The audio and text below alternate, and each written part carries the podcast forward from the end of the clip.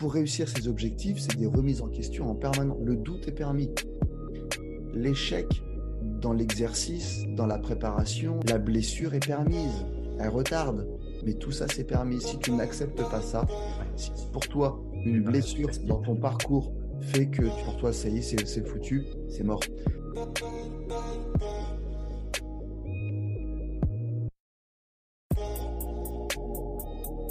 Salut Aton, bienvenue dans le webinaire Champion de ma vie. Donc euh, podcast, webinaire à la fois inspirant pour les personnes qui, bah, qui m'inspirent moi. Déjà, je suis très égoïste quand je fais ces webinaires, c'est pour m'inspirer moi, mais c'est évidemment aussi dans une, une volonté de partager euh, avec tout le monde et puis ce que chacun pourra ce, de cet échange, entre cette conversation entre toi, Aton, Célèbre Aton, tu es très, euh, bah, tu es très suivi sur les réseaux sociaux. Tu as une page Instagram avec plus de 100, 000 followers. Euh, tu partages beaucoup. Tu as écrit euh, deux bouquins. On va en parler. Donc, tu es auteur. tu n'es pas influenceur, Instagrammeur, tout ça. C'est juste que tu partages. Et ça, c'est génial de pouvoir vivre de l'intérieur ton quotidien parce que c'est très inspirant. Il y a beaucoup de gens qui m'ont parlé de toi dans mon environnement et qui m'ont dit c'est marrant parce qu'entre toi et Aton, en fait, il y a des choses assez singulières et qui se recoupent. Alors, la coupe de cheveux, mais certainement pas la musculature et encore moins le parcours. Donc justement, on va partager avec toi ton parcours un petit peu euh, au GIGN. Tu as fait partie des commandos du GIGN et j'ai envie de te poser tout de suite la question à Ton, si tu m'autorises, de ces années GIGN, s'il y avait un seul moment à retenir pour toi qui t'a marqué à vie, ce serait lequel? Salut Cyril, bah écoute, merci pour ton invitation. Alors, j'ai souvent cette question et elle est hyper dure. Ce serait un peu comme un acteur de demander son meilleur film, tu vois. Et, euh, et en fait, chaque mission a été différente dans l'engagement, dans la préparation, dans la gestion du stress. Je vais dire une mission Fleury-Mérogis en 2008 euh, où on devait libérer un otage qui était pris par un psychopathe avec un couteau assis. Et là, il a fallu que je prépare un tir et ça a été la plus grosse mission au niveau gestion de mon stress. Mmh. J'ai énormément appris sur le plan professionnel déjà d'un point de vue technique, c'est-à-dire la mise en application de mon apprentissage et de mon entraînement sur le plan opérationnel, et puis en même temps sur le plan personnel au niveau de la gestion de mes émotions. Mmh. Et même au-delà de ça, c'est même, on arrive même à presque à la spiritualité, parce que quand tu viens à tirer sur quelqu'un et à envisager sa mort, on te dira oui, mais c'est légitime, c'est dans le cadre légal et tout ça, mais il y a toujours une question qui reste, qui demeure, qui est bah, tuer n'est pas, pas bien, tu vois, c'est quelque chose qui est répréhensible d'un point de vue légal, mais même au-delà de ça, tu vois, au niveau de l'humanité, voilà. Donc, j'en suis venu à me dire que chaque cartouche tirée était un échec de l'humanité et que je ne portais pas moi seul cette responsabilité-là, que si la personne en est arrivée à ce point de rendez-vous entre elle et moi, c'est que même en amont, il y a, il y a des connexions humaines qui ne se sont pas faites et qui l'ont amené à cette, euh, cette crise-là. Et qui fait que bah, nous, on arrive et on doit résoudre par malheureusement un tir parfois euh, pour neutraliser la personne et la stopper dans sa folie. Et ce qui est regrettable, parce que peut-être qu'en amont, il y aurait pu y avoir des choses qui auraient pu être faites, tu vois, et qui auraient pu changer le cours des choses. Mais ça, voilà. Donc, euh, voilà, la responsabilité, je la partage et voilà. Mais malheureusement, c'est comme ça. Voilà, c'est ainsi. Mais voilà, sur un exemple, je pourrais te dire. Ben, je te remercie d'avoir euh, ciblé sur un événement parce que, euh, évidemment, ce sont des, des, des, questions assez. Euh, c'est la maraude, quoi. C'est sur les mêmes questions qui nous reviennent. Pourquoi ci, pourquoi ça, qu'est-ce que tu retiens? Mais justement, la deuxième question par rapport à ça, c'est un enseignement majeur pour toi. Tu as déjà répondu en partie à la question, mais tu dis de cet événement, ça a changé radicalement le cours de ma vie à moi. Qu'est-ce qui véritablement, depuis, a changé pour toi dans ton. Alors, tu l'as dit dans ta tête, dans tes émotions, ta gestion émotionnelle, ou peut-être aussi spirituelle, s'il y avait vraiment une chose qui t'a vraiment bouleversé, as depuis plus jamais comme avant, plus jamais comme ça. Alors, tu sais, quand je pense que quand on rentre dans les forces spéciales, l'unité d'élite, tout ça, on a, on a une envie un peu d'en découdre avec la violence gratuite, avec l'injustice. Mmh de manière avec usage de la force. Et tu es prêt, en fait, tu te dis, oui, si je dois faire usage de mon arme, ça ne me pose aucun souci. Je suis câblé pour, je suis un, je suis un, je suis un spartiate, je suis un guerrier et je ferai usage des, armes. Mais ce jour-là, en fait, j'ai vraiment pris conscience des conséquences et du poids psychologique, même, même physique, parce qu'en fait, le stress, ce poids psychologique induit aussi une difficulté physique à faire le geste. Donc, tu vois, tout est lié quand on dit que le physique est lié au, psychique, c'est vraiment là, ça prend vraiment tout, tout, son sens. Et en fait, ma vision, si tu veux, de l'usage de la force a été complètement différent ensuite. C'est-à-dire qu'envisager la mort était quelque chose de mmh, plus lourd. J'étais capable de le faire tout au long de ma carrière. Hein. J'ai dû me tirer plusieurs fois malheureusement, mais on repousse encore plus cette limite-là, tu vois? C'est-à-dire qu'en 2008, 1er septembre 2008, j'étais prêt à faire le geste. Après, j'étais prêt aussi, mais ça avait un autre sens. je faisais en sorte de retarder encore plus. Et je comprenais les négociateurs qui nous disaient, ben nous, en fait, si on a réussi à avoir une réédition de, la crise, enfin du, preneur d'otage ou du, du forcené, c'est une victoire. Et nous, on était un peu frustrés au niveau de l'opérationnel, de la colonne d'assaut. On aurait voulu en découdre un peu physiquement, tu vois. Mais effectivement, j'arrivais après 2008 à me réjouir d'une résolution par la négociation. Même si tu n'es pas du coup dans l'action. Eh j'ai gagné, je pense, en sagesse. Tu vois. Ah, Mais par la force des choses. Hein. Ah ouais, ouais. Et tu sais, pour acquérir, euh, et là, évidemment, toujours mes questions sont tournées pour nos auditeurs et les personnes qui nous regardent. Euh, ta sagesse, quelque part, on aimerait tout être, tous être un petit peu plus sage, un peu plus serein, avoir du recul sur les événements qui arrivent. Toi, tu es confronté à la mort euh, ce jour-là, mais tu étais préparé aussi à ça. C'est un petit peu l'analogie avec nous aussi. Hein. Demain, on est confronté à notre propre mort. Tant qu'on n'y est pas et que c'est loin, c'est pas très grave et on n'a pas véritablement de raison profonde de changer sauf le jour où on a un vrai accident et on se touche un peu du doigt ce que peut-être notre fin de vie.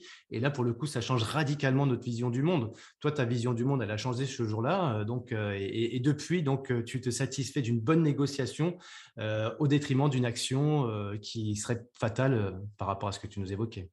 Bah, quand on peut éviter l'usage de la force physique, mmh effectivement, c'est une victoire parce qu'en fait, on a on a réussi par les mots, par, par les, les, propositions qui sont faites de négociation, à offrir une sortie honorable.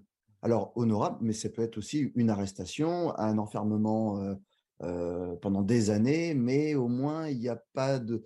On a réussi à, à, résoudre de manière, on va dire, intelligente. Sans mmh. usage, à partir du moment où on n'utilise pas le physique, c'est quand même plus intelligent de le faire avec son cerveau et avec des mots. Tu vois, donc ça reste une victoire, une victoire collective parce que mmh bah, nous on est prêts. Mais voilà, c'est, mais il faut se satisfaire de ça aussi. Et, Aton, euh, permets-moi de te couper juste sur une question toute bête, mais le, en 2008, il y a cet événement.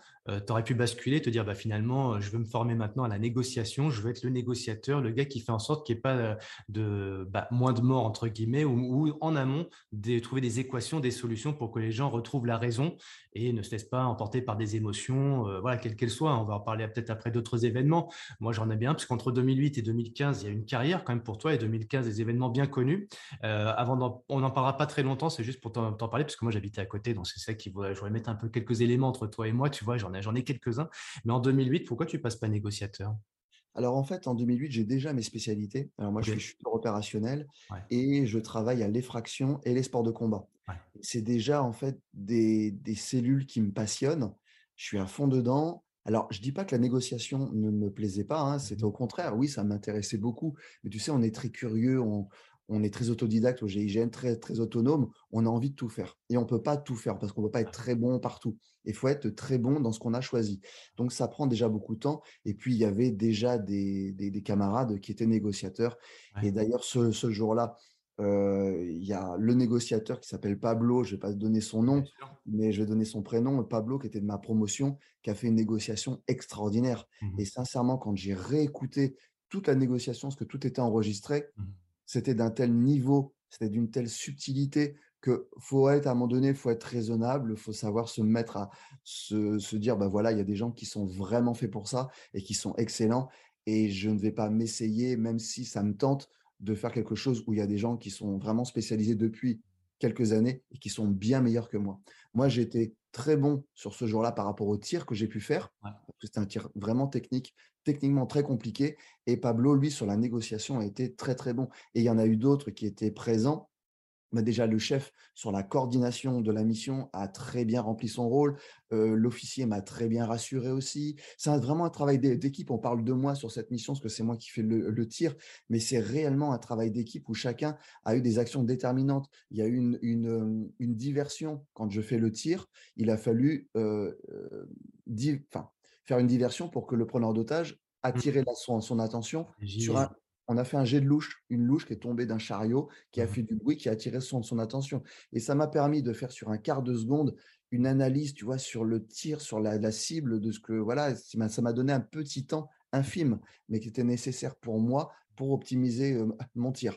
Donc, tu vois que chacun a son rôle, et puis, bon, on ne peut pas tout faire, on n'est pas Superman, donc chacun doit rester dans sa capacité et donner au mieux. Et c'est déjà beaucoup de, boulot.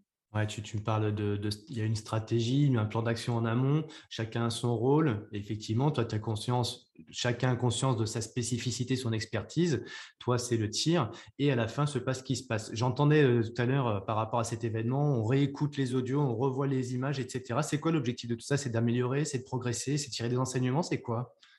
Alors, tu vois, ce qu'on dit souvent quand on fait des conférences en entreprise, ouais. Euh, on, on apporte, si tu veux, des process que nous, on a mis en place depuis très très longtemps. Hein. Moi, je n'étais pas au GIGN que ça existait déjà. C'est-à-dire qu'on on prépare la, mission par des entraînements, par des mises en situation, on fait des scénarios les plus tordus possibles. Mmh. on se met vraiment en difficulté lors des entraînements.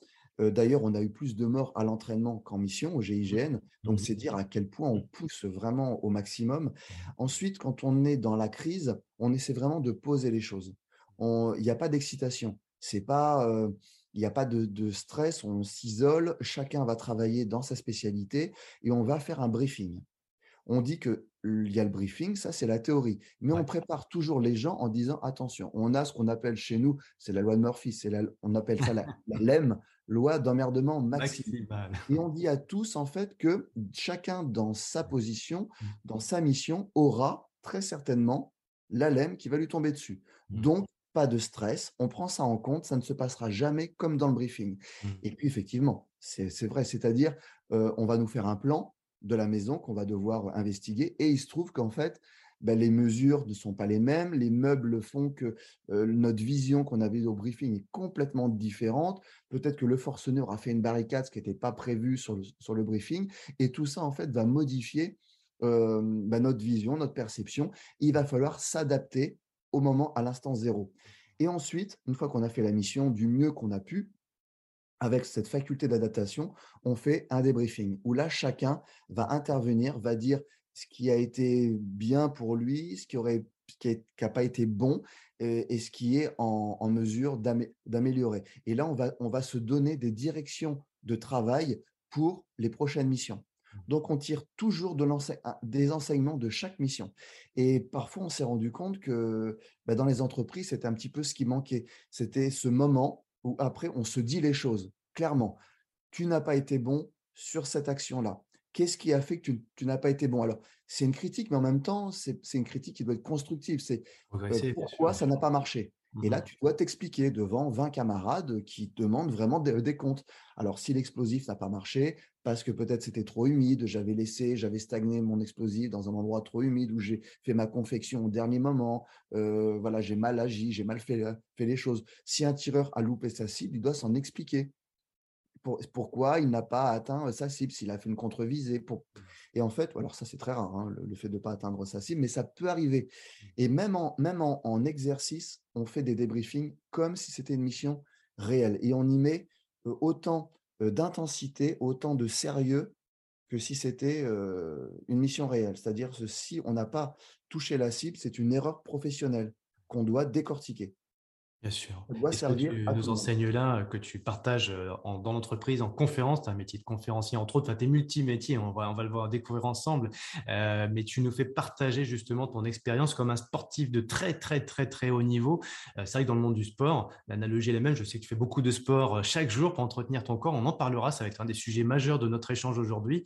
mais justement, là, dans le sport, on apprend que débriefer chaque séance, ça se permet de progresser. Donc ça, c'est vrai que dans, l'entreprise, ce sont des évidences qui ne sont pas toujours euh, mise en œuvre parce que c'est pas facile de se dire les choses. Mais au GIGN, toi, tu as appris très simplement à dialoguer, communiquer, partager pour pouvoir euh, se développer pour soi, individuellement, grâce à ce débriefing, et aider tout un collectif d'être encore meilleur, d'atteindre plus d'excellence. C'est tout à fait ça. Et en entreprise, en fait, on se rend compte que souvent, les gens dans le milieu civil, il y a beaucoup de non-dits. Et les non-dits, en fait, deviennent des fantasmes, des croyances. Et les mmh. gens, en fait, n'osent plus parler. Parfois, se font même la gueule entre eux, alors que c'est une incompréhension, c'est un manque de communication. au GIGN, on partait du principe déjà qu'il fallait se dire bonjour tous les matins, mmh. que tu apprécies la personne ou pas, se serrer la main, se regarder droit dans les yeux et dire son prénom bonjour Fred, bonjour Sébastien, voilà. Et ça, déjà, ça commençait par ça. Et quand on avait quelque chose d'indifférent, on devait le régler le plus vite possible. On n'attend pas la, mission pour dire les choses ou voilà.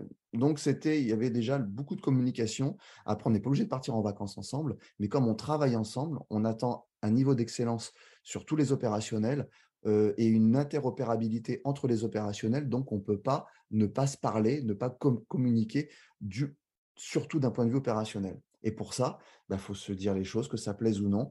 Et, on, et là-dessus, on était assez dur. On était assez dur. Mais on. Juste. Dur, mais juste, comme on dit. Voilà, c'était, normal. Alors, parfois, il pouvait y avoir. il y avait des guéguerres internes, hein, mais ça, mmh, c'est comme mmh. dans toute collectivité. Et puis, bah, on essayait de, régler ça de manière collective. Et puis, individuellement, il fallait faire le pas vers, vers l'autre. Mais c'était, moi, je trouvais ça super intéressant. Et puis, il y a le sens, de, l'engagement qui a un sens commun. Donc, on retrouve, donc, si tu veux, quand on avait un différent entre deux camarades, à un moment donné, il fallait, d'un point de vue collectif, se dire, bah voilà, mais on va se retrouver peut-être demain binomé sur une crise, donc on ne peut pas se permettre, en fait, de se faire la mmh. guerre. Donc, il va falloir trouver un terrain d'entente. Alors, parfois, mmh. c'était bon, ben voilà, dans le domaine du travail, on se serre la main, on est ensemble, on fera ce qu'il faut. Après, sorti de là, viens pas me parler, viens pas m'embêter. Mais mmh. par contre, si tu as une question au point de vue travail, bah, n'hésite pas. Voilà. Mmh. Et, on, et on a réussi, enfin moi je sais que j'étais témoin de pas mal de différends entre certains gars, parce que c'était des gros caractères, mmh. mais au niveau professionnel, au niveau du briefing, tout était mis de côté. Parce qu'on n'avait pas le choix. Professionnel professionnel jusqu'au bout. Et adulte, j'ai envie de dire, parce que professionnel, on pourrait dire ça dans, mon entreprise, mais euh, bah là, moi aussi, c'est un peu la, vocation de ces échanges, hein, c'est de pouvoir donner euh, cet enseignement, ces partages, ces expertises, ces expériences à monsieur, madame, tout le monde, et pour le coup, dans la vie de tous les jours. Donc, on ne parle plus de professionnalisme, mais finalement simplement euh, de développement personnel, et puis d'avoir une attitude bienveillante envers les autres. Et voilà, ce qui peut œuvrer pour moi, peut œuvrer pour mes relations avec les autres personnes. C'est quand même sympa dans un monde qui est un peu plus compliqué ces derniers temps. Et d'ailleurs, euh, GIGN, bah, évidemment, tu emploies souvent le mot, alors pas, pas pour l'instant avec moi, mais je t'entends souvent parler de force, évidemment, hein, il faut être fort euh, pour euh, incarner euh, ce qu'on doit incarner au sein de, du, groupement. Du groupement. pour autant, là, ce que tu viens de nous enseigner, ça n'empêche pas d'avoir une communication non violente. Oui, alors on avait différents types de communication, je ne vais pas te mentir. Hein, ah. C'est-à-dire que parfois, il y avait certains problèmes qui se réglaient sur le tatami ou dans le ring. ça faisait partie du, de la communication aussi entre guerriers. c'est comme ça. Mais le fait de s'entendre au niveau professionnel et de se donner cette obligation imposait la communication. Mmh mmh. Et on se rendait compte que en sortie de crise, une fois que deux personnes qui avaient un différent arrivaient à communiquer et à même à trouver une symbiose dans l'action pour résoudre une crise, ils avaient une satisfaction commune qui faisait que à la fin, bah, ils pouvaient trinquer ou se serrer la main et se féliciter de ce qu'ils avaient accompli ensemble. Mmh. Et derrière, parfois, ça effaçait les griefs qu'ils pouvaient avoir l'un envers l'autre. Et ça, c'était une victoire. Donc, ce qui prouve qu'il n'y a pas forcément besoin de mettre les gants ou de se mettre le kimono pour se chiffonner, mais que parfois, résoudre ou, réussir une épreuve ensemble avec une personne avec qui on n'a pas forcément des affinités ou on peut être en désaccord, mais qu'on trouve un terrain d'entente minimum pour faire la chose, bah derrière, en fait, euh, bah, on a réussi à effacer tout ce qu'il pouvait y avoir euh, de mmh. négatif. Et ça, on, on l'a pu en être témoin très souvent au GIGN. Et ce que tu dis là, euh, tu sais, quand on parle de la relation qu'on a aux autres, on parle souvent de soi-même, hein, quelque part. Alors, je ne vais pas faire le psy, ce n'est pas du tout mon, objectif, mais je sais que tu as fait un superbe TEDx, que vous pouvez retrouver d'ailleurs, je le mettrai le lien hein, pour que vous puissiez voir le TEDx d'Aton. Euh, et donc, euh, dans ce TEDx, tu parles que quand tu étais pas encore adulte, gamin, on va dire, il y avait un petit peu ce côté, alors ce n'est pas le temps à toi, mais je l'ai entendu comme ça, moi, ce côté un petit peu caliméro. Le sentiment, et tu l'as dit tout à l'heure, par contre, le sentiment d'injustice. Est-ce que toi, euh, dans ton parcours d'adulte, après, tu as réussi à te réconcilier avec toi? C'est-à-dire, quand tu étais gamin, c'est pas juste, etc. Et, voilà, bah maintenant, je vais montrer que. Euh, alors, moi, je, suis très proche de toi par rapport à cette, euh, ce qui m'a été marqué dans ma, quand j'étais gamin, c'était Rocky. Donc, bah, après tout, si lui l'a fait, moi aussi, je peux le faire. En plus, avec ce super syndrome de l'imposteur qu'a Rocky Balboa. moi, je suis absolument fan. Et moi, j'étais un petit peu en, rébellion intérieure contre moi parce qu'en fait, bah, c'est pas juste, etc. Et j'ai envie de faire quelque chose de ma vie. J'ai envie de montrer que moi aussi, c'est possible. Euh, toi, tu l'as fait à ta façon, grâce au, JGN. On va parler après de ton, ton rêve, hein, parce que moi, je, crois beaucoup dans les rêves des autres et dans le, dans le tien, donc on va en parler. Mais à quel moment tu as senti que tu t'es rapproché de ton petit enfant euh, qui était dans la cour de récréation et qui n'était pas très sûr de lui, pas en grande confiance, et c'est pas juste. Tu vois, tu as ce sentiment dans ta vie d'homme d'adulte que ça y est, tu t'es reconnecté avec ton avec l'enfant qui est en toi Oui, alors il y a eu, si tu veux, j'ai été témoin de beaucoup d'injustices. Tu sais, on, résout des crises au GIGN. Mmh. Il y, a toujours une victime. Alors, on est tous un peu victimes, c'est-à-dire que parfois même l'agresseur, à la base, était victime d'une injustice.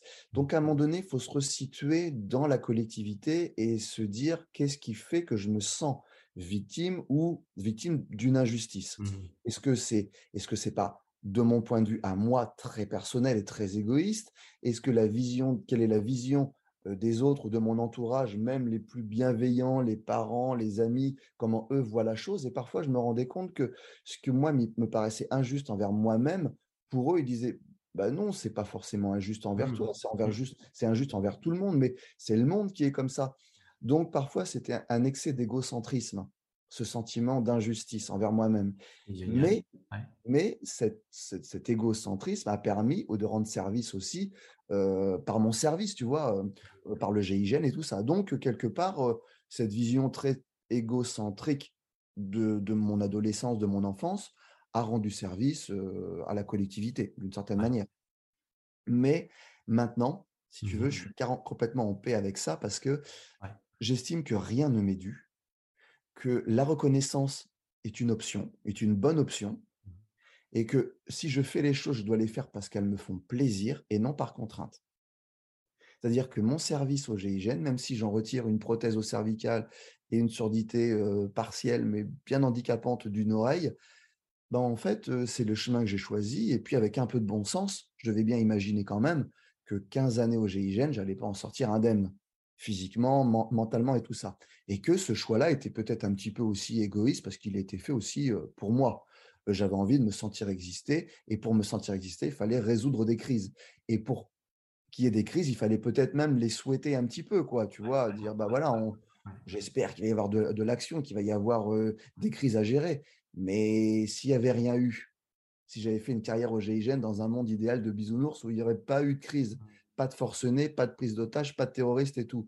Quel aurait été le regard que j'aurais sur moi? Comment je m'en serais sorti? Donc, tu vois, c'est le, parfois c'est un mal pour un bien, et parfois le malheur des autres fait le bonheur des autres. Alors, moi, attention, hein, dans les résolutions de crise, il n'y a jamais eu de bonheur, mais il y a eu de la satisfaction de rendre service et de, et de trouver des issues au maximum favorables pour les victimes et puis bon, bah, les agresseurs, les, les mettre loin de, potentielles autres victimes qu'ils auraient pu faire. Donc, c'est très complexe d'un point de vue psychologique. C'est beaucoup de questions, beaucoup de remises en question, beaucoup à, se dire que parfois, si on parle de moi, il n'y a pas de fumée sans feu aussi. Tu vois, j'ai beaucoup, j'ai beaucoup aimé quelque part aimé. Ça a été dur au début. J'ai eu beaucoup de haters, de gens qui m'ont qui n'ont pas compris ce partage, qui n'ont pas compris qui j'étais, et en même temps, je n'ai pas donné toutes les clés moi-même. Hein. Je suis arrivé, j'ai parlé assez librement tout de suite. Et je le dis justement dans, dans le TEDx qu'en prenant un peu de recul, on peut comprendre cette incompréhension, aussi bien de la mmh. part du public, du grand public, qui avait une image du GIGN, et moi j'arrive, j'humanise le GIGN, mmh. je lui donne un visage, je parle de, de faiblesse, de vulnérabilité, enfin plus de vulnérabilité, mmh. tu vois, que bah, je ne suis pas Superman, que bah, du coup les autres ne sont pas Superman non plus. c'est exceptionnel, je sais pas, mais c'est moi, c'est ce que je trouve ça beau en fait, ce que tu apportes dans ton TEDx par rapport à ce point très précis, la vulnérabilité, l'humanisation, etc. Et, souvent, on se casse derrière, comme tu dis toi, derrière derrière une cagoule, et c'est normal, c'est la posture, c'est le costume, et laisser la vie un peu de tout le monde. Tout le monde peut se dire effectivement, on se cache derrière une posture, un costume, etc. Sur le travail, vis-à-vis de son conjoint, vis-à-vis des enfants, parce qu'il faut être fort, il faut être solide, il faut être etc. Et pourquoi tu n'as pas trop de haters Alors, quand on s'expose, forcément, il y en a, mais tu n'en as pas trop. Pourquoi? Parce que finalement, tu es, simple, tu es authentique, tu es toi. Quoi. Et cette vulnérabilité, ben, en fait, on ne peut pas la reprocher, c'est toi. C'est comme dans ton livre d'ailleurs, hein, ton livre, bah, tu t'es mis à nu quelque part, comme ce, ce talk. Donc, j'invite vraiment à, Moi, regardez, il n'y a pas un seul il n'y a pas un, seul truc coché. Je veux dire pourquoi? Parce que j'ai lu en une seule fois en fait. en général, moi, il y, a des, y a plein de trucs partout, mais c'est parce que je m'arrête. Et là, avec toi, je me suis pas arrêté. J'ai lu comme ça d'un seul coup. Donc en fait, je me suis rentré dans ton, dans ton espace, dans ta vision des choses. C'est très humain. Et ça, rien que pour ça, effectivement, bah, je te, bah, moi, je te félicite pour ça parce que c'est une preuve de courage déjà d'une. Et en retour, bah, évidemment, on peut être qu'avoir que, de la sympathie, de la sympathie, de la compréhension, pour pas dire de la compassion. Et pour les petits-enfants d'ailleurs, euh, ou les adultes qui sont restés enfants et qui ont ce sentiment d'injustice, ou tu l'as dit aussi parfois de victime, quel est le meilleur conseil en toute humilité, en toute simplicité, au travers de ton parcours? Tu te dis, ouais, bah, si finalement, moi, quand j'ai eu une problématique, je me suis senti victime, voilà ce que j'ai fait. Bah, si tout le monde pouvait évidemment voir les choses comme ça, bah, ça irait peut-être un petit peu mieux. C'est juste un petit conseil comme ça en passant pour ce sentiment d'injustice qu'on peut avoir. En fait, tout, à tout être humain peut mmh. avoir ce sentiment d'injustice mmh, mmh, et, se, sentir victime d'un collectif. Et ça peut être de la personne la plus bienveillante qui soit à la personne la plus malveillante qui soit. tu vois, je vais prendre l'exemple du film Le Joker. Tu vois, à la base, on voit quelqu'un qui est sympathique, qui a une pathologie, qui, qui, a des rires qui viennent comme ça de manière intempestive et qui force l'incompréhension, enfin qui suscite l'incompréhension et voire même la violence de, certains, la moquerie. donc, même le plus tordu des hommes, le plus malveillant, tel que le Joker qu'on voit, donc on le voyait avant, même avec Jack Nicholson et tout ça, est en fait une victime d'une collectivité. Donc, ce qu'il faut pas, on peut tous se sentir victime, on peut tous poser le genou à terre, mais si on se complaît et on se satisfait de ce statut en disant bah maintenant on me doit des excuses, on doit être gentil avec moi, on me doit de me donner de l'argent parce que je suis victime, je suis blessé, je suis ci et ça, euh, psychologiquement on ne peut pas aller bien. C'est-à-dire qu'on continuera sa vie avec ce statut, cette étiquette. toi, John, quand tu as eu un genou à terre, pour des vraies raisons, parce qu'on sait très bien des fois que tu as dû amener à, prendre des décisions à faire des choix qui n'étaient pas dans ton code éthique, tes valeurs, etc., parce que c'était pour le bien de la collectivité, défendre notre personne, etc. Comment tu t'es relevé, toi, pour dire en gros, parce que tu viens de dire, OK, ne restons pas un genou à terre, continuons. Comment tu fais ton, temps en termes d'attention, de, mindset, etc., peu importe le terme, pour pouvoir vraiment remettre le focus sur l'avenir et pas sur le passé? C'est pas bah, simple. en hein. fait, moi, je me dis que je suis seul, seul. Euh, alors, c'est pas face à tout, c'est face à, face à quelque chose. Qui sont mes alliés et qu'est-ce que moi je veux? Pour moi et pour mmh. la collectivité, mais avant tout pour moi. Avant tout pour moi. Et, qu'est-ce que je peux mettre en place pour prendre les choses en main et être maître de mon destin de A à Z et accepter avec mon bouclier, tu vois, encaisser les coups, mais sans que ça me fasse trop mal. Donc, qu'est-ce que je vais mettre en place? Donc, il va y avoir bah, des choses à mettre. Physiquement, quelque part, je me suis forgé physiquement pour avoir, tu vois, des gros bras, tout ça. Je pense que c'est une carapace que je me suis fait, tu vois, c'est une armure qui déjà, pour mon moi intérieur, me rassure, tu vois, je, voilà, je suis, j'ai ma carapace physique, j'ai ma, j'ai mon armure. Sans ça, je suis pas tout à fait le même au niveau du mindset. Quand j'avais pris 15 kilos pour un film, j'avais perdu mes muscles. Je me sentais... on va en reparler de ça. Ça, c'est quelque chose. Moi, je suis ah, fou de ça. Donc, on va vraiment en parler tout à l'heure. Ça. Je me sentais beaucoup plus vulnérable quand j'étais blessé aussi euh, des cervicales où j'ai été deux fois trois mois lité. J'ai perdu cette masse musculaire. Je ne me sentais pas forcément bien. Maintenant, est-ce que c'est nécessaire pour que je me sente bien? Non, parce que j'ai fait du chemin. Mais pendant des années, j'avais besoin de ce physique-là pour, protéger. Pour me protéger. Et après, c'est voilà, donc un enseignement pour tout le monde. C'est vrai qu'on oublie souvent que la première étape, c'est se protéger son corps, hein, son énergie intérieure, son corps. Euh, et on est souvent dans la tête parce que bah, notre éducation, c'est voilà, c'est ici, hein, c'est cartésien, l'esprit. Sauf que le corps, bah, évidemment, c'est toujours lui qui, qui, prend le dessus sur l'esprit. Donc toi, bah, voilà, le premier enseignement pour tout le monde, c'est protégez-vous votre corps, quoi. Et après, qu'est-ce que tu as fait une fois que tu as fait ça? Ton corps, il est renforcé, il est solide, il est costaud. Euh, c'est quoi la suite? Souvent, tu mets ce que tu as de plus précieux dans un coffre fort. Une enveloppe solide. Donc, moi, en fait, j'ai mis ce que j'avais bah, de plus précieux, ma, ma sensibilité, ma vulnérabilité aussi, quelque part. Et puis, ma force mentale, il fallait la protéger. Parce que tu peux avoir une force mentale, mais si on se moque de toi, parce que physiquement, tu vas être chétif et tout. Enfin, moi, c'est très personnel hein, ce que je dis. Hein. C'est-à-dire que j'avais une, volonté, une détermination d'atteindre mes rêves. Mais quand je disais, moi, je veux être GIGN, mais que j'étais chétif, ben, on va se moquer de moi. Si je dis, je veux être GIGN, mais que je suis fort physiquement et que la personne va réfléchir à deux fois avant de se moquer, ben, on se moque moins de moi. On me mmh. prend un peu plus au sérieux. c'est comme aller tu vois, il y, a des codes, il y a des dress codes parfois. Tu vas faire une conférence, tu vas pas y aller en survêtement, tu vas être pris au sérieux, donc tu vas mettre la veste de costume. Puis j'ai remarqué que c'est ridicule, mais le petit liseré rouge de la Légion d'honneur amène une crédibilité en plus, alors que moi, intérieurement, avant la Légion d'honneur, je suis le même, tu mmh. vois. Mais c'est des codes, c'est tout, tout ça. Donc, le, physique va mmh. rentre dans des codes, une vision euh, global de la société qui fait que celui qui a des gros bras, faut pas l'embêter. Bon, déjà, j'ai gagné ça. Ensuite, euh, bah, je vais être moins, je vais moins subir la pression de, du plus fort et tout ça, ou du plus même débile. Hein. Euh, voilà, je vais l'impressionner un peu. Donc, comme ça, déjà là, je suis un peu protégé. Et puis après, bah, c'est c'est tout le temps se remettre en question. Et puis savoir dans quel univers on navigue, quel est le flow. Tu vois, il y a toujours il y a toujours une. Moi, je suis très à l'écoute, c'est d'une fréquence collective. Ouais, tu sais, on tourne un petit peu, on est un petit peu comme des abeilles. Hein. Tu sens qu'en ce moment, les gens sont un peu stressés. Un peu. c'est comme les abeilles, tu sais, c'est comme les abeilles quand le temps est orageux. Tu observes la ruche, tu sens que le vol est, tu vois, ça va plus vite. Les, mouvements des abeilles sont beaucoup plus rapides et saccadés. Et puis quand il fait beau, que c'est le printemps, que tu sens que c'est beaucoup plus fluide. Et voilà, moi j'aime bien observer le, la nature nous enseigne énormément de choses. Mmh. Et justement, alors, sans être à contre-courant, mmh. mais c'est essayer d'accepter cette fréquence qui n'est pas forcément la mienne, et je vais pas forcément, parce que la, conjoncture actuelle fait que les gens soient stressés, mais je vais l'accepter. Mmh, je ne vais pas être en contre-courant en permanence. C'est-à-dire que je vais dans le même sens, les gens vont râler pour quelque chose, je vais le comprendre. Par exemple, je vais prendre l'exemple des gilets jaunes. Ils vont râler je vais pas me dire, ouais, mais ils sont débiles et tout, mais non, pourquoi ils font? Non, je vais essayer de comprendre l'environnement dans lequel je vis pour bah, accepter les choses. Et une fois que tu as accepté, alors attention, c'est pas se soumettre. Ouais, je comprends. C'est les comprendre et accepter que ça existe.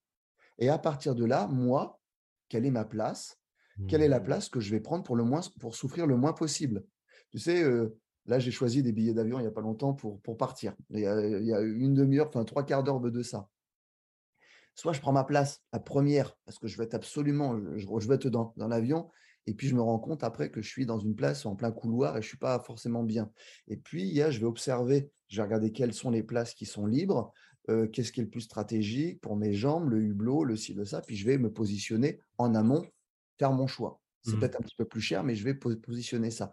Et quand je vais arriver, que je vais voyager, bah, je serai un petit peu dans de meilleures conditions. Bah, là, c'est pareil, si tu veux, dans quel monde, je vais vivre, quelle, quelle soirée je vais faire, qu'est-ce qu'il va y avoir comme personne, comme personnalité, qu'est-ce que je peux m'attendre comme une crise. C'est la gestion de crise. La gestion de crise en permanence, c'est voilà, je vais sur ce lieu-là, qu'est-ce qui m'attend? Et si je me prépare un petit peu, si au niveau vestimentairement parlant, ben, je vais me mettre en accord un petit peu avec tout le monde, ou alors est-ce que je me mets à contre-courant, mais pour susciter quelque chose, une réaction? Si je vais à une soirée où tout le monde doit être habillé en blanc, tu sais, les soirées, je ne sais plus comment on appelle ça, white, machin, et toi, tu arrives, tu es en noir, mmh. tu es en vert fluo, flashy, forcément, tu vas tirer le regard. Si tu n'es pas disposé à te justifier ou à partager ou expliquer les choses, bah, mets-toi en blanc. Ouais, faut ça, tu passeras inaperçu. Mmh. C'est soit moi, je fais une soirée, je, décide d'être un peu low profile pour être tranquille, mais je veux passer une soirée un peu mmh. détente, ou alors j'ai envie de partager au maximum, et là, je vais attirer sur moi, et mmh. ça passe par bah, cette contradiction par rapport à la, aux autres, et aller un petit peu à contre-courant. Mais par contre, il ne va, pas, il va pas falloir, si je fais ça, en être énervé. Tu sais, les gens, ils sont un peu programmés euh, à leur insu, hein, enfin tu sais tout ça, mais euh, on voit que les gens sont toujours un peu sous pression, ils font pas les bons choix, euh, et puis d'ailleurs ils aimeraient des solutions ou des méthodes. toi comment on sait que ça passe par l'entraînement, on sait qu'il faut lutter contre ces automatismes qui ne sont pas forcément bons pour nous, pour notre santé. Moi je retiens trois ou quatre éléments hein, à partager dans ce que tu me dis. Si on veut se remettre une sorte de hacking dans son cerveau à la méthode Aton, Allez, messieurs, dames, méthode Aton, il y a un problème, vous sentez victime, etc. Petit 1, euh, se protéger, se concentrer dans son corps, etc. Et effectivement, pour être solide, costaud, alors on n'est pas forcément la carrure d'Aton, soyez rassurés, je n'ai pas sa carrure, mais je me sens solide intérieurement. Voilà, ce pas forcément être, être euh, musculeux.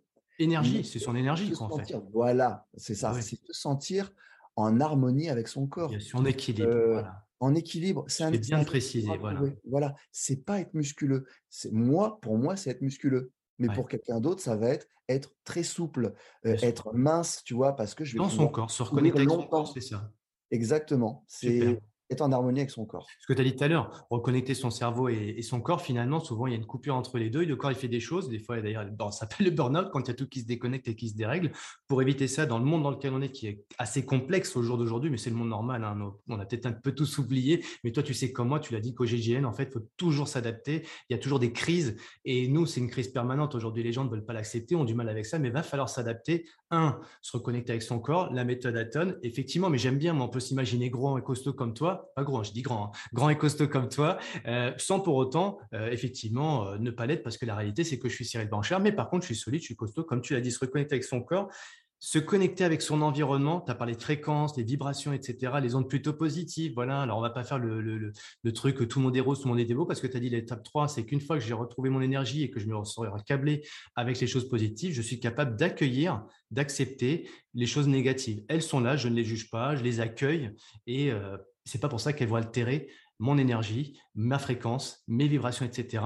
Et puis quatre, bah, je suis capable de trouver ma place, de faire mes choix mes arbitrages en connaissance de cause, que ce soit dans l'avion ou en soirée. C'est vrai qu'il y a plein de gens qui viennent pour faire de la provoque, mais qui ne sont pas capables d'assumer cette provoque. Donc, il faut savoir se dire, des fois, je vais être provocant, mais parce que justement, je vais être capable de pouvoir accueillir les questions, les objections, etc. Et ça peut amener des belles discussions d'ailleurs, faire changer un peu le regard des gens. Mais des fois, comme tu as super bien dit, bah, des fois, il ne faut pas jouer à ça parce qu'on n'a pas l'énergie, on n'a pas les bonnes vibrations. Et donc, on va, on va perdre son énergie, on va se gaspiller sa propre énergie. Quoi.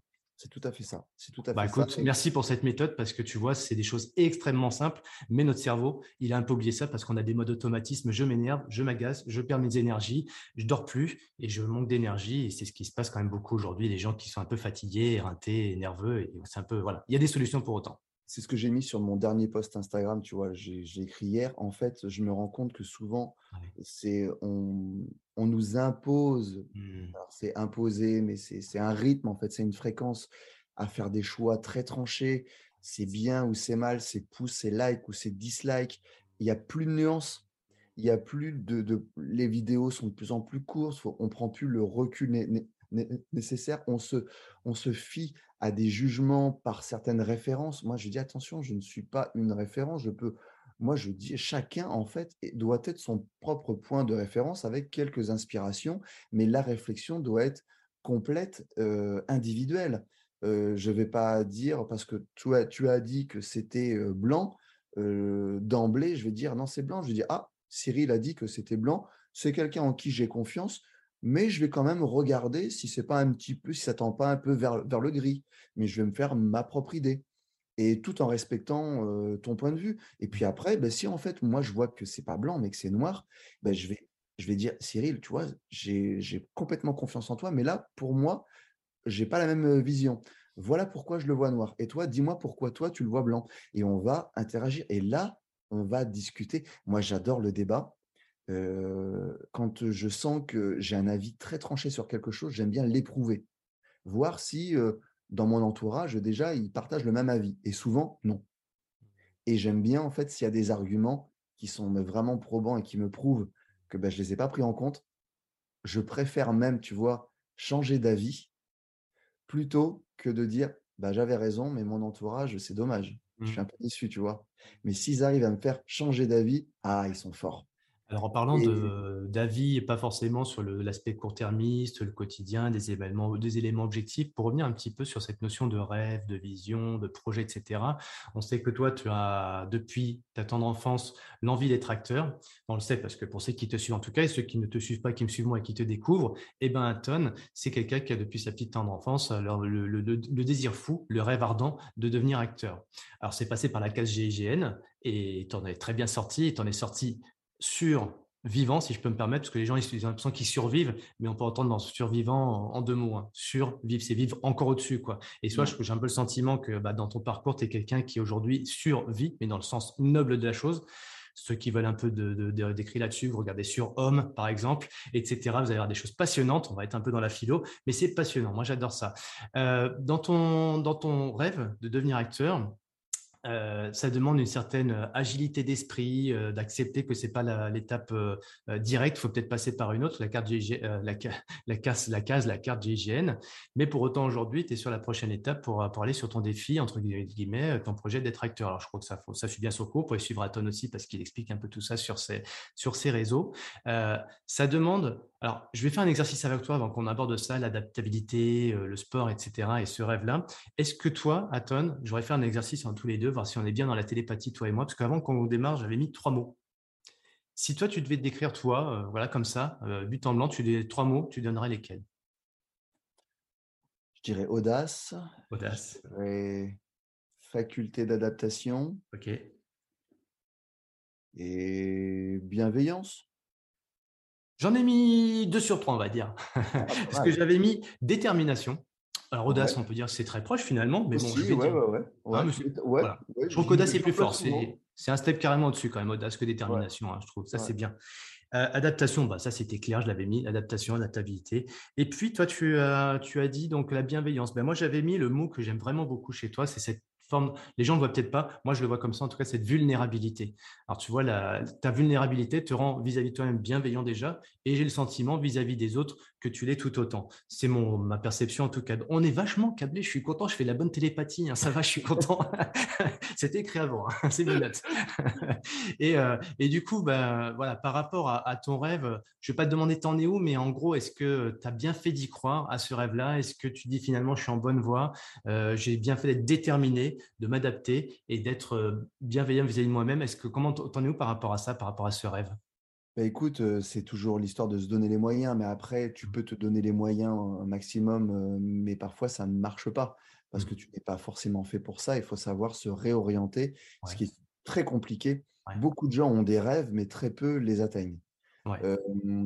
moi, j'ai tout, je suis toujours parti du principe, tu vois, comme je te disais, comme je dis dans le, dans le TEDx, c'est d'analyser le, rêve, hein, l'objectif de faire le 360 degrés, à savoir qu'est-ce qu'il faut comme qualité pour, pour réussir ça, qu'est-ce qui, quel est le chemin ensuite qu'il va falloir parcourir, est-ce que j'en suis capable, est-ce que j'en ai l'envie, est-ce que les avantages, bien sûr, je les accepte, mais est-ce que j'accepte aussi les inconvénients? Le GIGN, c'est un travail très noble, mais il y a les inconvénients qui sont la disponibilité H24 pendant 15 ans, à se rendre disponible tout le monde n'est pas en capacité, peut être capable de faire le métier de GIGN, mais ne pas accepter cette disponibilité H24, parce que c'est très, compliqué pour la famille et, tout ça. Le métier d'acteur, c'est pareil. J'ai envie de, de alors, c'est pas de briller, mais c'est de partager des émotions, de dénoncer certaines choses. Pour moi, c'est un moyen de communication. Mais est-ce que j'accepte la notoriété qui va avec? Et le fait d'appartenir un peu au public et que ce soit le mmh public mmh qui juge si j'ai ma place ou pas. C'est mmh compliqué. Ça, ça me déplaît un peu. Donc, il a fallu voir si c'était quelque chose que je pouvais accepter. Bon, oui, je pars du principe que oui, mais très jeune, c'était avant 16 ans, ça. Hein. Avant l'âge de 16 ans, je me suis dit, oui, acteur peut être un métier, mais c'est vrai que être filmé à mon insu, ça ne me plairait pas non plus. Mais c'est comme ça, il faut l'accepter.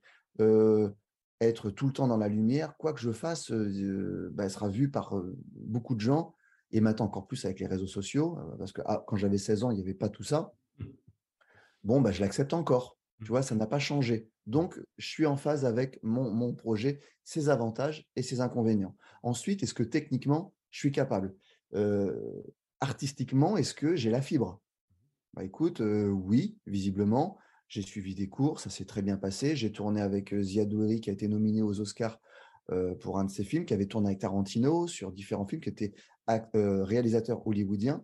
Mmh il m'a fait des très beaux compliments quand j'ai tourné avec lui sur la série Dérapage avec Eric Cantona, où j'avais un rôle qui n'était pas énorme, mais qui était pas mal de présence, donc beaucoup de temps sur le plateau, donc beaucoup d'échanges avec les acteurs et avec le réalisateur. Ensuite, là, j'ai tourné dernièrement avec Daniel Auteuil et Jamel Debbouze avec, sur un film de James Hutt qui avait fait Bryce de Nice et avec Daniel Auteuil et Jamel Debbouze, j'ai beaucoup d'interactions et beaucoup de, pas mal de dialogues, de, de, répliques. Donc, bah, ça, j'ai pu le vivre et ça m'a conforté dans l'idée que oui, c'était ce que j'ai bien fait de choisir ce métier parce que Mmh. je suis très bien, je me sens très bien sur le plateau. Et bizarrement, c'est quand je suis en période de tournage où je me sens le mieux. Tu es passé par la case, euh, sans que ce soit péjoratif, par la case, la petite entrée, quoi, en fait. hein. Euh, des petits rôles, euh, presque de la figuration pour avoir des rôles un peu plus importants. Mais tu as cette, euh, cette humilité aussi, cette posture de dire, bah, pour que je côtoie déjà ce monde-là, cet univers, et qui plus est, bah, c'est c'est grand, c'est des gens brillants, c'est des gens qui ont du talent, parce que pour le coup, tu parles de deux personnes quand même qui ont un talent fou, euh, qui se travaillent au passage. hein, c'est pas un talent inné. hein. Ah ne croyons pas que le talent, c'est Ah, inné. c'est hein. des, c'est des bêtes de boulot. hein. Moi, je ouais, bien sûr. vu Qu'est-ce que tu as appris d'eux, justement là, Alors Daniel Auteuil m'a appris, m'a appris un truc, c'est qu'en fait, il ne faut jamais, hem, fantasmer sur ce qui va se passer. Ouais. Et alors, c'est-à-dire que lui apprend juste le texte, mais, de manière au cordeau, hein. Ah C'est-à-dire, ouais, c'est vraiment un gros travail, il connaît son par texte cœur. par cœur, du bout des doigts. Il te le fait dans tous les sens, en faisant quelque chose, en faisant la vaisselle, en bricolant, Et, il il sort le texte. Ça sort comme ça. Pour que, une fois qu'il arrive sur le plateau, alors moi, la différence, c'est que j'apprends mon texte et j'y mets les émotions. Mhm. Et je j'imagine comment va se passer le tournage, le jour J où je serai face à Daniel Auteuil et comment je vais le jouer. Et le rythme. Je Mhm. me, je me fais un rythme quand je répète. Et puis quand j'arrive le jour J, ben en fait, les caméras sont placées différemment ou à des, ou à des endroits où je n'imaginais pas du tout. Par exemple, j'ai eu une caméra, je devais sortir un texte et j'avais la caméra qui était à cette distance-là. Et Daniel Auteuil qui était derrière, que je ne voyais absolument pas. D'accord. Donc, euh, ça, je n'étais pas prévu. Ah oui. Et donc, ça m'a déstabilisé. Ah oui. J'ai réussi euh, une prise, deux prises. J'étais pas spécialement content de moi. Mhm. Daniel Auteuil et le réalisateur étaient plutôt satisfaits de ce que j'ai donné. Mais moi, je visais plus. Je Mhm. voulais faire mieux. Mais j'ai pas de recul parce que le stress faisait que j'avais pas vraiment de recul sur ce que j'avais fait. Mais le stress, le personnage devait être stressé. Donc, euh, pour eux, c'était bon. On était dans le, dans le bon mood, tu vois, dans la bonne ambiance. Et puis, en- donc Daniel Auteuil me dit après, me dit Aton, euh, ça va? Je dis non, ça va pas, je suis pas content de ce que j'ai fait. T'es exigeant. très honnête, hein, tu vois, je lui dis voilà, il me T'es dit, exigeant avec toi. hein. mais il faut, enfin, quand tu as des rêves très ambitieux, il faut être exigeant, sinon Ouais. tu, tu n'y arriveras pas. Mmh. Euh, faut toujours plus, toujours plus. Alors, faut pas que ça devienne aussi un handicap, tu vois, d'être toujours en T'as échec. réussi à te dépasser par c'est quelque chose qui te permet de te dépasser, toi. Voilà, c'est toujours le défi, tu vois, de faire des choses très compliquées, puis de pas réussir complètement. Puis ça te Mhm. ramène à une, à une humilité, à te dire, bon, qu'est-ce qu'il faut que je mette en œuvre en plus pour, pour, pour y arriver? Et puis après, bah, c'est une stratégie. Et c'est comme ça qu'il faut le voir. Un objectif doit être une mise en, la- ça, doit, ça doit amener la mise en place d'une stratégie. Mhm. C'est un jeu, la vie est un jeu quelque part. Euh, L'objectif, j'ai pas l'obligation de réussir à acteur hollywoodien. Mhm. Euh, c'est envers moi-même. Si je, je ne dois rien à personne. Mhm. Si je l'arrête, à part à ma famille, tu vois, qu'ils aient un toit sur la tête et de quoi, man- et quoi manger. Mais sinon, à part ça, et ça, je l'ai parce que j'ai une retraite, parce que ça va, tout va bien. On est, je travaille, je fais ce qu'il faut pour. Mais ça, c'est la bonne option et c'est mon objectif à moi. Ça marche, tant mieux. Ça marche pas, c'est pas une fin en soi, c'est pas un drame. J'ai pas foiré ma, j'aurais pas foiré ma vie. Ce qu'il faut, c'est que je sois épanoui. Mhm. Mais ça, c'est épanouissement plus plus. Donc, je vais le chercher. Ouais. Et ça ne doit pas être une, une contrainte. Pour en revenir à ce tournage, ben, je dis à Daniel Auteuil, je ne suis pas satisfait. Lui me dit, écoute, je vais te dire pourquoi. Tu Ah, as trop fantasmé euh, ce moment. Tu as trop imaginé revient. Voilà. les conditions. Ouais, Et en non, fait, tu t'es fait un film du film que ça allait Voilà. se passer comme ça. Et ça ne s'est pas passé comme tu l'avais prévu. Donc, ça t'a déstabilisé. Il dit, moi, j'arrive, j'ai mon texte, j'arrive comme ça, je vois où sont placées les caméras. Excellent. Et, et puis, je vais m'adapter. Et puis, je vais donner une, je vais donner une version très linéaire Ouais. du, de, de ce qu'attend le, le- le réalisateur, parce qu'on va parler un petit peu en amont. Et après, lui, va me dire un peu plus comme ci, un peu plus comme ça, un peu moins de ça. Et je vais lui donner. Ce qu'il veut. Il fait la méthode Aton en fait, hein, parce qu'il apprend par cœur son truc, donc il est solide dans son corps, etc. Il sait exactement le truc, et puis après, bah, il y a son environnement, il va s'adapter avec le plus, le moins, tac, etc. C'est une- l'agilité, en Et, fait. et moi, je suis un débutant dans le, dans le Ah cinéma. ouais. Ouais, ça va aller vite, tu as la méthode, donc ça va être une question d'environnement la d'adaptation. méthode, Ouais. mais il faut tourner de plus en plus pour gérer son stress et tout ça. Moi, il m'a fallu euh, Expérience. 5-6 ans au GIGN, tu vois, pour un bon opérationnel, c'est un opérationnel qui a entre 4 à 6 ans de boutique. Et qui a déjà vécu un bon nombre d'expériences et de missions. Bah, pour le cinéma, je pense que c'est pareil, les tournages, à chaque fois tu apprends. Et puis, bah, Daniel il en a fait beaucoup, beaucoup plus que moi. Et ce qui fait qu'il a cette technique de dire, bah, écoute, moi j'en ai ressorti comme ça, c'est-à-dire que je ne fantasme plus, je ne m'attends plus à grand-chose et je m'adapte au moment, au moment venu. Moi, j'ai voulu peut-être y mettre un peu trop de mmh, d'anticipation, tu vois, anticiper tout, les caméras, sans penser forcément où seront placées les caméras. Et je ne savais absolument pas. Et après, il m'a dit, je vais te donner un autre conseil, n'imagine pas le film terminé, le montage fait, parce qu'il dit, toi, par rapport à ce que tu as vu de ce qui a été filmé, tu vas te faire ton propre montage idéal. Mmh Et quand tu vas aller au cinéma, ce ne sera pas ah. ton montage, ce sera le montage du réalisateur, qui a une sensibilité différente. Et peut-être que une scène que toi, tu as vraiment vécue de l'intérieur, ben, elle ne sera pas retranscrite comme toi, tu l'as vécu. Et tu seras déçu. Donc, il dit, moi, je fais confiance au réalisateur. C'est son film, c'est pas le mien. Moi, je travaille à son service. Si je ne suis pas content du résultat et que je veux que mes émotions soient encore montrées d'une manière différente, mais plus comme moi je le veux, il bah, faut que je devienne réalisateur en fait. C'est je te propose faire une petite rupture parce qu'en fait, ce que tu dis, pour moi, c'est énorme. En fait, il y a, là, il y a plein de gens qui écoutent ce que tu dis et qui peuvent faire plein d'analogies. Alors, je n'ai pas suggéré la mienne parce que moi, quand je t'écoute, j'ai un petit peu cette, auto, cette suggestion de me dire et puis après de transmettre à l'auditeur bah, un peu moi, comme tu viens de le dire finalement, ma vision. Bah, je vais arrêter de fantasmer. Je vais laisser à chacun laisser un peu son imaginaire, tu vois, pour s'imaginer bah, par rapport à ce que tu nous enseignes, ne pas fantasmer, etc. Aussi le travail, euh, sur le travail, de patience. 5 ans, 6 ans, messieurs, dames. 5 ans, 6 ans. Euh, des fois, on a des rêves, euh, ouais, bah, c'est pour hier. Eh ben voilà, laissez un petit peu l'infuser, tout ce qu'on a d'entendre par Aton, parce que franchement, il y a. Alors ouais, on n'est pas dans du dev perso, du mindset, etc. On s'en fout, c'est juste des choses très simples. Accueillez tout ce qui vient en vous. Bonne aspiration, fermez les yeux et puis voilà, imaginez-vous vous, dans votre rêve, dans votre voilà votre projet à vous, parce qu'Aton lui c'est c'est le cinéma, c'est d'être acteur. Et là, tu viens de partager énormément, énormément bah, d'infusions, tu vois, d'idées, de, touches qui nous permettent de se calmer un petit peu, d'être un peu moins agité, d'être un peu plus bienveillant vis-à-vis de soi-même. Même si tu l'as dit, on peut être exigeant. Mmh. J'ai une exigence forte parce que l'option, le résultat, voilà, c'est ça.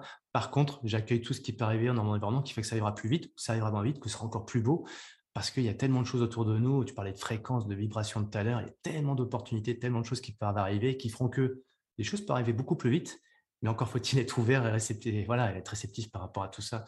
Je te remercie vraiment, Aton, pour ces éléments que tu partages avec nous parce qu'il y a vraiment, vraiment, vraiment, alors, comme on dit, plein de pépites, mais il y a surtout des choses vraiment simples qu'on peut vraiment identifier pour soi. Merci pour ça, Aton. Je vais faire un exercice avec toi. Avec plaisir. Ce qu'il va me dire. tu nous révèles dans, ton, dans le TEDx en fait une méthode aussi, enfin du moins une façon d'appréhender les choses, d'appréhender l'avenir avec, je reprends tes mots, euh, le chemin inverse. Alors, si tu m'autorises, on va faire le chemin inverse, toi et moi. Aton, on est, euh, on est pas en 2022, on est dans 5-6 ans, on est en 2027. En on est en 2027 et voilà, il y a eu le film qui est sorti. Euh, et, là, pour le coup, tu as un rôle, as un, rôle qui vraiment euh, est puissant, qui pour toi a un vrai impact. Et quand tu le visionnes, tu sais, le, lancement, ça a été dans la salle, on est en train de visionner, il y a tout le monde qui est là, les applaudissements avec euh, le, scénariste, le réalisateur, etc. Standing ovation. au début, tout le monde est ravi. Et puis, il y a le, rôle, tu vois, le, rôle clé, quoi, en fait, hein, avec un fort impact, un vrai message et tout. Et à la fin, c'est la standing ovation et tout. Tu as une grosse émotion. Voilà, tu te dis, voilà, je suis sur une forme d'aboutissement. Et le temps passe. Le temps passe. Six mois après, tu tu, as pris ton billet tout à l'heure d'avion. Six mois après, on est toujours en 2027, mais c'est voilà, plus le printemps, c'est l'automne. C'est plus le festival de Cannes, ça y est, c'est passé. on est à l'automne. Tu es là, tu es tu dans l'aéroport et tout. Euh, ni vu ni connu, les gens ne te reconnaissent pas. Il y a juste une personne qui t'observe, qui est là qui, vraiment euh, regard fixé sur toi, tu la, la connais pas. Hein. Et puis, bah, tu vois qu'elle t'observe vraiment, mais avec ce, regard bienveillant, sympathique, agréable, etc. Tu sens que c'est un beau regard, en fait. C'est quelqu'un qui est plutôt, euh, voilà, dans une quête de connexion avec toi. Elle vient de voir, il vient de voir. Raconte-nous.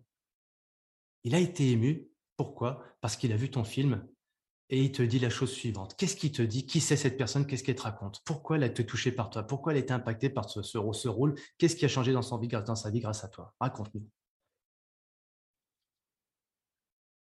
Ah, c'est une sacrée projection. Bah écoute, ce qui pourrait, euh, comme je te disais tout à l'heure, pour moi, le cinéma, c'est un, c'est une opportunité de passer un message à grande diffusion, Ouais, avec euh, la capacité de, d'utiliser de la fiction, mais dans laquelle on peut se projeter et se projeter euh, sans trop de crainte parce que c'est de la fiction, sans trop se faire peur. La réalité fait C'est qui, peur. c'est- c'est qui cette personne, C'est un homme, c'est une femme qui vient de voir?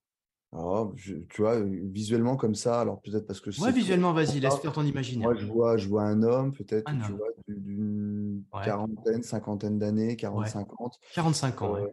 voilà, qui est, qui est euh, peut-être père de famille et qui va dire que voilà, ce, le rôle que j'ai joué lui a donné un déclic et lui a changé sa perception, peut-être, euh, du, du monde, de, et que en fait, il a réussi, bah, ce qu'on disait un peu tout à l'heure, à accepter les bonnes choses comme les mauvaises choses de ce monde et que ce, film a réussi à l'apaiser et à le mettre un peu en communion avec le monde qui l'entoure. Alors, vous savez, euh, je suis, je suis Jean-Paul, hein, j'ai 45 ans, Aton, euh, pff, merveilleux moment. euh, C'était six mois, il y a six mois. J'ai les larmes qui sont, tombées, quand j'étais en cette projection, ce lancement de, voilà, de la première euh, du film. Et, vous savez, ben, en fait, depuis ce jour-là, ma, ma, vie a changé. En fait, et effectivement, j'étais tellement exigeant avec moi, j'étais tellement voilà, autour de moi, euh, c'était anxiogène et tout. Et, en fait, bah, oui, je suis là, je suis dans l'aéroport, je suis avec ma famille. On va s'envoler, on a changé de vie, on a décidé de tout plaquer et on va partir vivre et ben, on, part euh, aux Ma- aux Maldives, hein, voilà, parce que j'ai mon frère qui est là-bas, je pars aux Maldives et en fait, si je pars avec mes enfants là-bas, parce que je pense que la vie, bah, aujourd'hui, elle est, voilà, elle est pas là où je croyais. Et ça, c'est vous qui me l'avez apporté à tonne, à. Et, et ça, rien que pour ça, je vous remercie. C'était un rôle admirable et moi, je m'y suis cru, je m'y suis vu et ça m'a transformé. Merci pour ça, Tonne. Ouais, merci. Tu sais, euh, bizarrement, c'est ce que je vis un petit peu avec le livre GIGN Confession Ouais, d'un homme. ouais. Qu'est-ce Il qu'il a dit? eu valeur de, de développement personnel, même si ouais, je je- j'emploie pas beaucoup ça, mais euh, beaucoup de gens en fait m'ont dit, euh, bah écoute, ouais, ça m'a ça a changé ma vision et ça et, et mes objectifs deviennent euh, envisageables. Des, des objectifs qui me paraissaient impossibles deviennent envisageables. Eh ben, figure-toi, Tonne, que j'ai un cas concret. Je te coupe la parole, j'en suis désolé. Mais en fait, c'est ce qui m'amène à toi aujourd'hui, c'est que j'ai un ami, je ne le nommerai pas, mais j'ai un immense respect pour lui parce qu'il me dit en gros, j'ai lu le bouquin d'Aton et aujourd'hui, j'ai envie de vivre mon summum à moi. Et en gros, tout le monde se fiche de moi. Euh, Dès que j'en parle de ce projet, de cet objectif que j'ai, en fait, on se fiche de moi. Mais moi, je lâcherai rien. Je suis féral. Deuxième référence au au deuxième livre, hein, féral, pour ceux qui l'ont pas lu. Donc, il y a deux livres à enfin, de ce que j'en sais en tout cas. Il y a peut-être un troisième en cours. Mais en- voilà, livre féral. Et il me dit, moi, en fait, grâce à la tonne, aujourd'hui, je lâcherai rien. Je suis déterminé. J'irai au bout. Qu'est-ce que tu as envie de lui donner comme conseil? Ok, c'est bien, euh, c'est bien Popeye. Tu as lu mon livre, je te remercie, c'est top, c'est génial. Mais ah, si j'avais un conseil à te donner pour ton objectif qui est quand même vachement élevé, on peut comprendre que les gens soient un petit peu inquiets pour toi. On peut comprendre que les gens ils, ils se disent il a pété un fusible. Qu'est-ce que tu as envie de lui donner euh, voilà, comme, euh, comme approche, comme discussion avec lui? Tu vas lui dire quoi? Mais c'est que sa vision, moi, certains m'accostent en me disant, tu es un exemple et je veux faire comme toi. Et je dis surtout pas, Mhm, surtout mhm. pas. Euh, vois ma, vous, moi, en fait, je donne juste le message que tout est possible. Ouais. Et j'en suis la preuve. Mhm. Maintenant, tout a été possible pour moi, ce que je me suis fixé. Toi, tu es différent. Donc, en fait, rends-le possible pour toi, mais pas forcément en appliquant tout ce que moi, je me suis appliqué à moi-même. Mais par contre, adapte et ne néglige rien. C'est-à-dire, c'est toi le centre, Ouais. le centre de, de ton attention et ton objectif, euh, bah, c'est c'est toi qui dois aller vers cet objectif. Et moi, je ne suis pas en fait le lièvre que tu dois suivre. Moi, Mhm. je suis à côté. Je regarde. Tu peux regarder ma copie en fait. Regarde ma copie, mais ne va pas faire la même rédaction. Mhm. Parce qu'elle aura pas, ce sera pas le même goût et puis ça va te desservir. Tu seras sanctionné parce que tu as copié. Mais par contre, inspire-toi. Prends juste l'idée originale de que c'est possible et que Mhm. renforce-toi en te disant bah, si lui a réussi à côté, euh, Aton, c'est c'est pas, un super-héros, hein, c'est un mec euh, voilà, comme tout le monde à la base, mais qui s'est donné les moyens, qui a tra- travaillé. Eh bien, à moi de mettre en place ces choses-là et d'avoir peut-être sa vision globale, c'est-à-dire analyse de l'objectif, Mhm. analyse de l'équipe que je vais mettre en place, les, les gens qui vont m'aider, Ouais. et puis euh, bah, visualiser ce chemin dans un sens comme dans l'autre Moi, si tu veux, quand j'expliquais sur le TEDx, c'était que les mecs du GIGN, c'était des super-héros. Mais avant d'être GIGN, ils étaient gendarmes. En escadron ou en. Et là, j'en croisais. J'en croisais, j'en voyais des gendarmes. Donc, je me dis, parmi les gendarmes que je vois, bah, eux ont la possibilité de passer les tests GIGN. Et s'il faut, peut-être que celui que je vois là, qui, a l'air sportif, peut-être que demain, il sera GIGN. Bah, GIGN, ça, c'est énorme. Mais mmh. là, il ne me paraît pas si énorme que ça. La preuve, je peux aller le voir, lui dire «Oh, bonjour, lui serrer la main et discuter avec lui. Et avant d'être gendarme, bah, il a passé son concours parmi plein de personnes, et puis il était peut-être un petit peu moins physique, peut-être un petit peu moins sûr de lui. Et puis avant ça, il était, bah, il était au lycée, il a peut-être passé son bac, et puis avant ça, il était au collège. Et au collège, bah là, je suis au collège, il y a tout le monde. Peut-être que dans ceux qui sont avec moi dans la cour de récréation, bah, peut-être qu'il y en a qui sera astronaute, peut-être qu'il y en a qui sera au GIGN avec moi. Et puis, je regardais parmi les sportifs, en fait, moi, je suis bon en sport. Je suis à mmh. l'école. Donc, peut-être que lui avait les mêmes notes que moi. Donc, du GIGN cagoulé mmh. hyper impressionnant, quand tu fais le chemin inverse, on arrive à moi, en fait. Et de ce chemin inverse, tu arrives à remettre des étapes, du coup, pour cranter, pour avancer petit à petit et pas avec je vais prendre Stallone. Stallone, qui est un monument à Hollywood, qui a son étoile, qui a, été récompensé, qui, a inspiré des millions de personnes. Et mmh. eh bien, avant ça, il était, euh, il était pas très riche. Il écrivait des scénarios. On ne croyait pas en lui en tant qu'acteur. Il avait un handicap au niveau de l'élocution. On se foutait de lui. Euh, bah, comme moi, en fait, tu vois, euh, il avait écrit des projets pour lui, mais personne misait dessus. Bah, comme moi, en fait. Si lui a réussi, pourquoi pas moi? Qu'est-ce qu'il a fait qu'est-ce qu'il a mis en place pour réussir? Ben, En fait, il est resté droit mmh. dans son objectif, c'est-à-dire ce scénario de Rocky, mmh. c'est moi qui l'interpréterai. Mmh. On lui a proposé des centaines de, milliers de, dollars qu'il a refusé. On lui a acheté pour des dizaines de milliers de dollars qu'il a accepté, beaucoup moins. Mais par contre, avec la promesse de jouer dedans il a fait des, il a fait ses choix, il a, il a fait ses concessions. Puis avant ça, bah, c'était un boxeur, c'était un sportif. Et puis avant ça, il est peut-être pas très bon à l'école, tu vois, voilà, mmh une enfance un peu compliquée, mais bah, comme, comme nous tous différemment, mais comme nous tous en fait.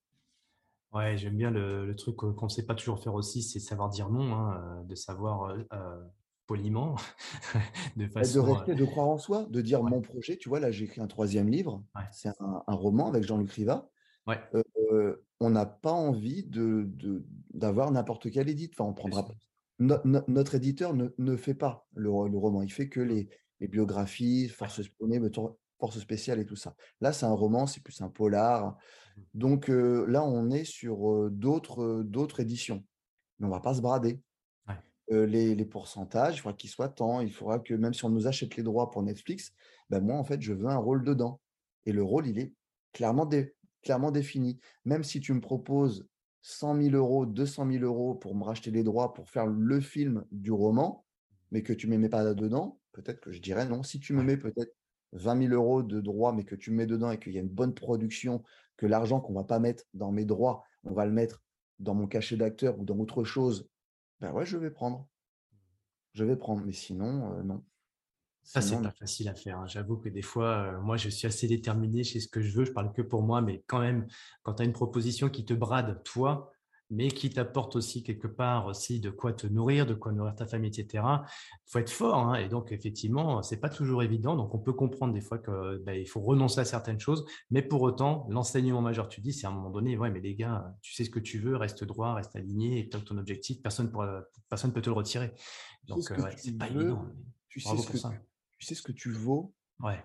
Mmh par le travail que tu fournis, tu mmh. connais ta, ta, capacité d'accepter d'autrui, de mmh. partager, de donner.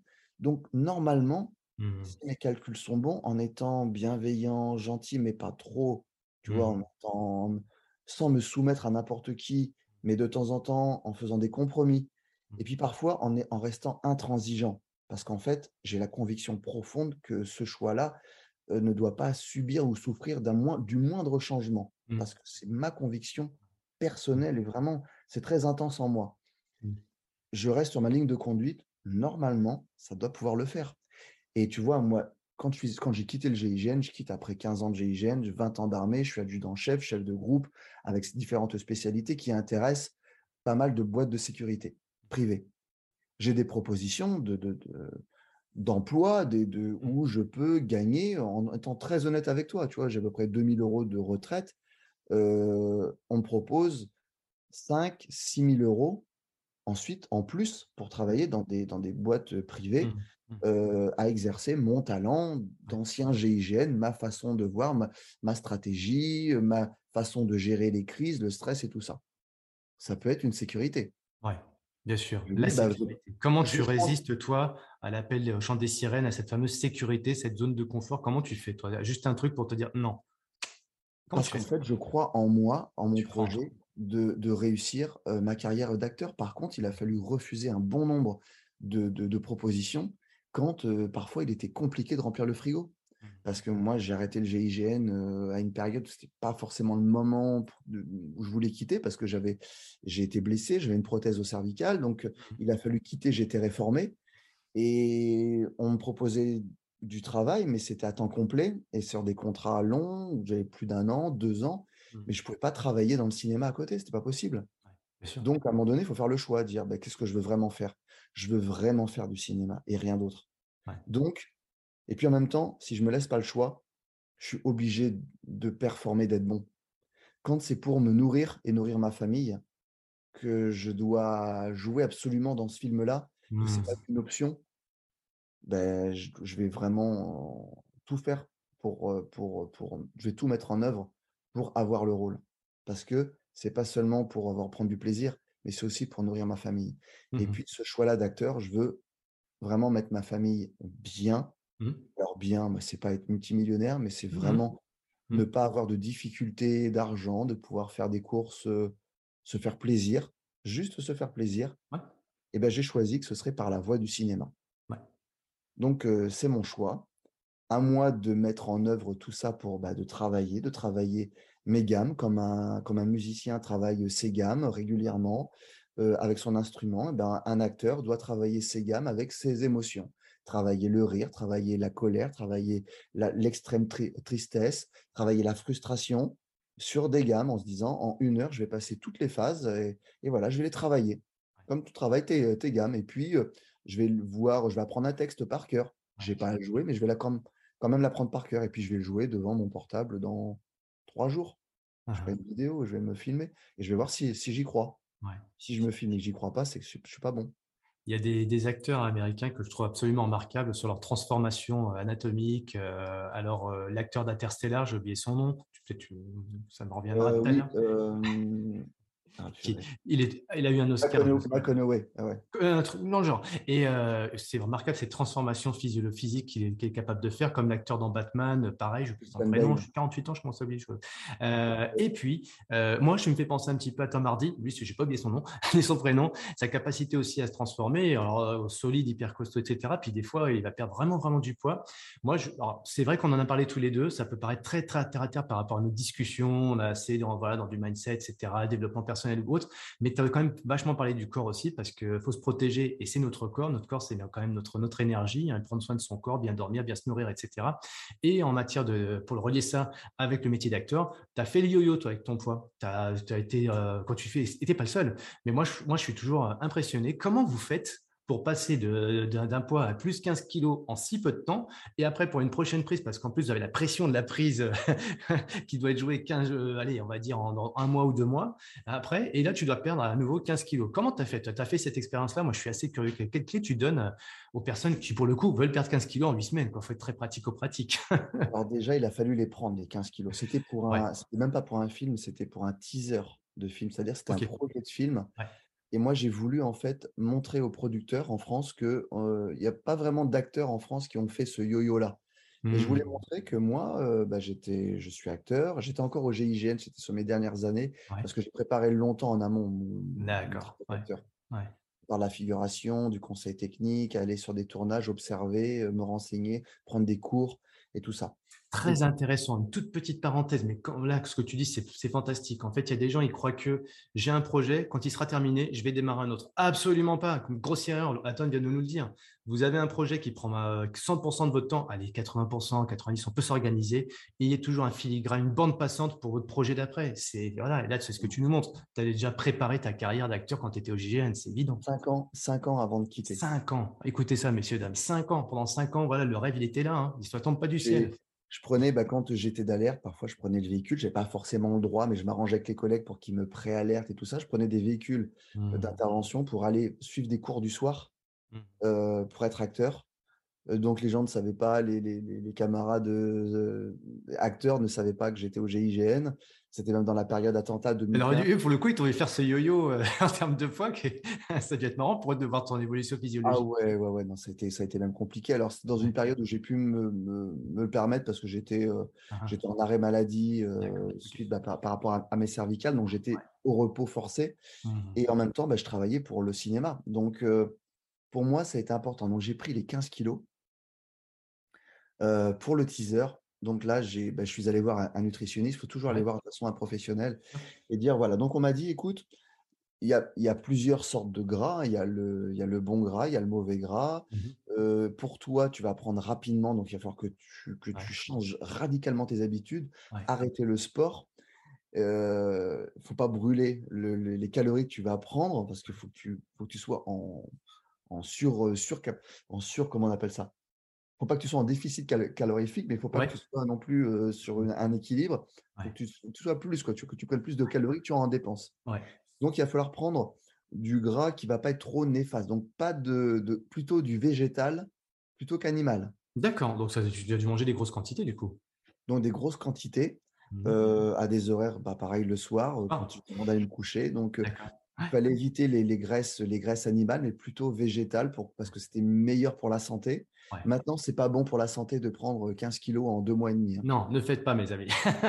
non, non, non. Là, c'était vraiment un objectif. C'était pour moi, c'était personnel et, c'était très compliqué. Ça m'a même perturbé, ça a perturbé mon organisme pendant des mois, voire des années après. Hein. Ça les effets ah ouais, ça, même, même au niveau de ma peau, ça a modifié quand même pas mal de choses.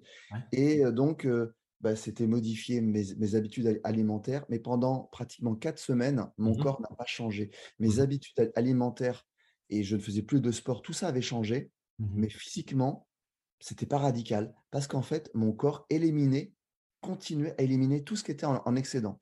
Il y a une mémoire du corps et il a fallu quatre semaines pour que lui, il accepte ça et qu'il y ait une transformation, un début de transformation. on passe sur la transformation physique quatre semaines où en fait je voyais encore mes abdominaux, mes, obliques, alors que je mangeais n'importe quoi. Mmh. Et par contre, bah, j'allais, j'éliminais énormément. Je mangeais, mais tout ce que je mmh. mangeais, je l'éliminais trois, quatre fois par jour, tu vois, sans rentrer dans les détails. Mais j'allais aux toilettes, j'avais un abonnement pour. voilà, c'était parce que le corps en fait repoussait tout ce qui était en trop. Ouais. Puis au bout de trois, quatre semaines, c'est venu d'un coup. Boum. Là, j'ai vraiment commencé à prendre au niveau du ventre, mais partout. Je prenais des cuisses, je prenais du, là sur les, sur les côtés, les, poignées d'amour. Et alors là, ça a été, ça a été très dur psychologiquement de s'accepter ben, comme ça. En plus, je laissais pousser les cheveux, donc j'avais une calvitie. J'étais devenu. je connais, je sais ce que c'est, ça. j'étais devenu une, une, version de moi-même qui me déplaisait beaucoup. Et tu te regardais dans le miroir, tu arrivais malgré toi. Je me regardais dans le miroir, mais difficilement. Le regard ah de ma femme avait changé. Mmh. Elle avait du mal à accepter. Elle m'a dit Waouh, attention, hein, il faudra venir. Pas que ça dure. c'est pas du tout ce que je souhaite, moi, de mon mari. quoi, hein. psychologiquement, beaucoup plus à fleur de peau, mais ce qui était très bien pour le personnage. Mmh C'est-à-dire que je devais jouer un mec dépressif et je l'étais de, j'étais devenu dépressif. Ah ouais. Ah, tu avais incarné le rôle là. Hein. Ah, j'avais incarné, j'étais devenu ben, Matt, le mec, de, le personnage. J'étais devenu ce personnage-là, ah. à vivre tous les jours. Donc c'était beaucoup plus facile à jouer. à jouer, c'est vrai que ça n'a pas été compliqué pour moi. Donc ça a été pour deux jours de tournage. J'ai pris 15 kilos pour deux jours de tournage, un week-end. Et là, donc, c'est intéressant ce que tu dis parce qu'en fait, bon, tu as, une stratégie pareille dans l'assiette et tout, de la chrononutrition aussi, pour quel moment de la journée. Et puis, donc, ça se transforme, ça commence à se transformer qu'au bout de 3-4 semaines, enregistrons ça, hein, les amis, parce qu'en fait, des fois, on veut des résultats très vite dans une transformation. Le corps, il a une mémoire à, long terme et en plus même à court terme la preuve parce qu'il faut qu'il y ait un certain temps que ça se transforme. Et dans l'autre sens, c'est pareil. Est-ce que tu perds tout de suite, tu t'assèches tout de suite? C'est pareil, il y a une ça a été, ça a été très bizarre. en fait, moi, j'attendais vraiment la fin du tournage pour. le premier truc que, j'ai fait, je me suis rasé le crâne pour et pour avoir et la barbe un peu pour avoir pour mmh. retrouver au moins mon, visage qui était un peu bouffi et avec la barbe encore plus. Mmh. Donc j'ai réussi à retrouver visuellement et alors là je me suis mis bon là j'avais un, programme sportif qui était hors norme. Hein. certains sur les réseaux à qui j'ai donné le programme, je dis bon ben voilà maintenant j'ai 15 kilos à perdre j'ai 8 semaines pour les perdre. Mmh, mmh, mmh. C'est entre 10 à 15 kilos. Je sais que tu l'as partagé, hein. c'est sympa en plus parce que tu expliques aux gens, donc ça, vous pouvez le retrouver à ah bah, je l'ai partagé, je l'ai partagé, j'ai dit, bah, voilà mon programme, voilà ma nutrition. bon, bah, c'est parti. Et en fait, bah, la majorité ont commencé, mais n'ont pas, sont pas arrivés au bout parce que c'était trop, c'était trop radical. Moi, j'ai réussi parce que j'avais cette détermination et cet objectif et j'avais une habitude à torturer un peu mon corps et tu sais, le, cet état d'esprit rustique mmh. qu'on a quand on est au GIGN, le mmh, mmh, froid, la sensation de chaud ou de, malnutrition, de ne pas manger assez, de ne pas dormir assez, qu'on accepte en fait. J'ai réussi à accepter ce régime draconien, alimentaire et, sportif. Donc c'était en gros, hein, je ne vais pas rentrer tout dans les détails, mais c'était une heure de cardio le matin à jeun. Ensuite, bah, je faisais ma journée de travail et à ce moment-là, je tournais pour le film Anna en tant que cascadeur, chorégraphe cascade, aide, aide, mmh. aide, aide à la cascade. C'était à Saint-Denis, donc j'avais beaucoup de chemin de Versailles pour aller à Saint-Denis en métro, parce que je n'avais pas de voiture à ce moment-là. Donc c'était assez compliqué. Donc je me levais à 6 h du matin. À 6h20, j'étais à la salle de sport, au mmh. GIGN. Je faisais une heure de cardio à jeun. Je revenais, je prenais ma douche, je prenais un petit déjeuner. Donc c'était un petit peu de, de de, de, fromage blanc avec un petit peu de céréales, un fruit.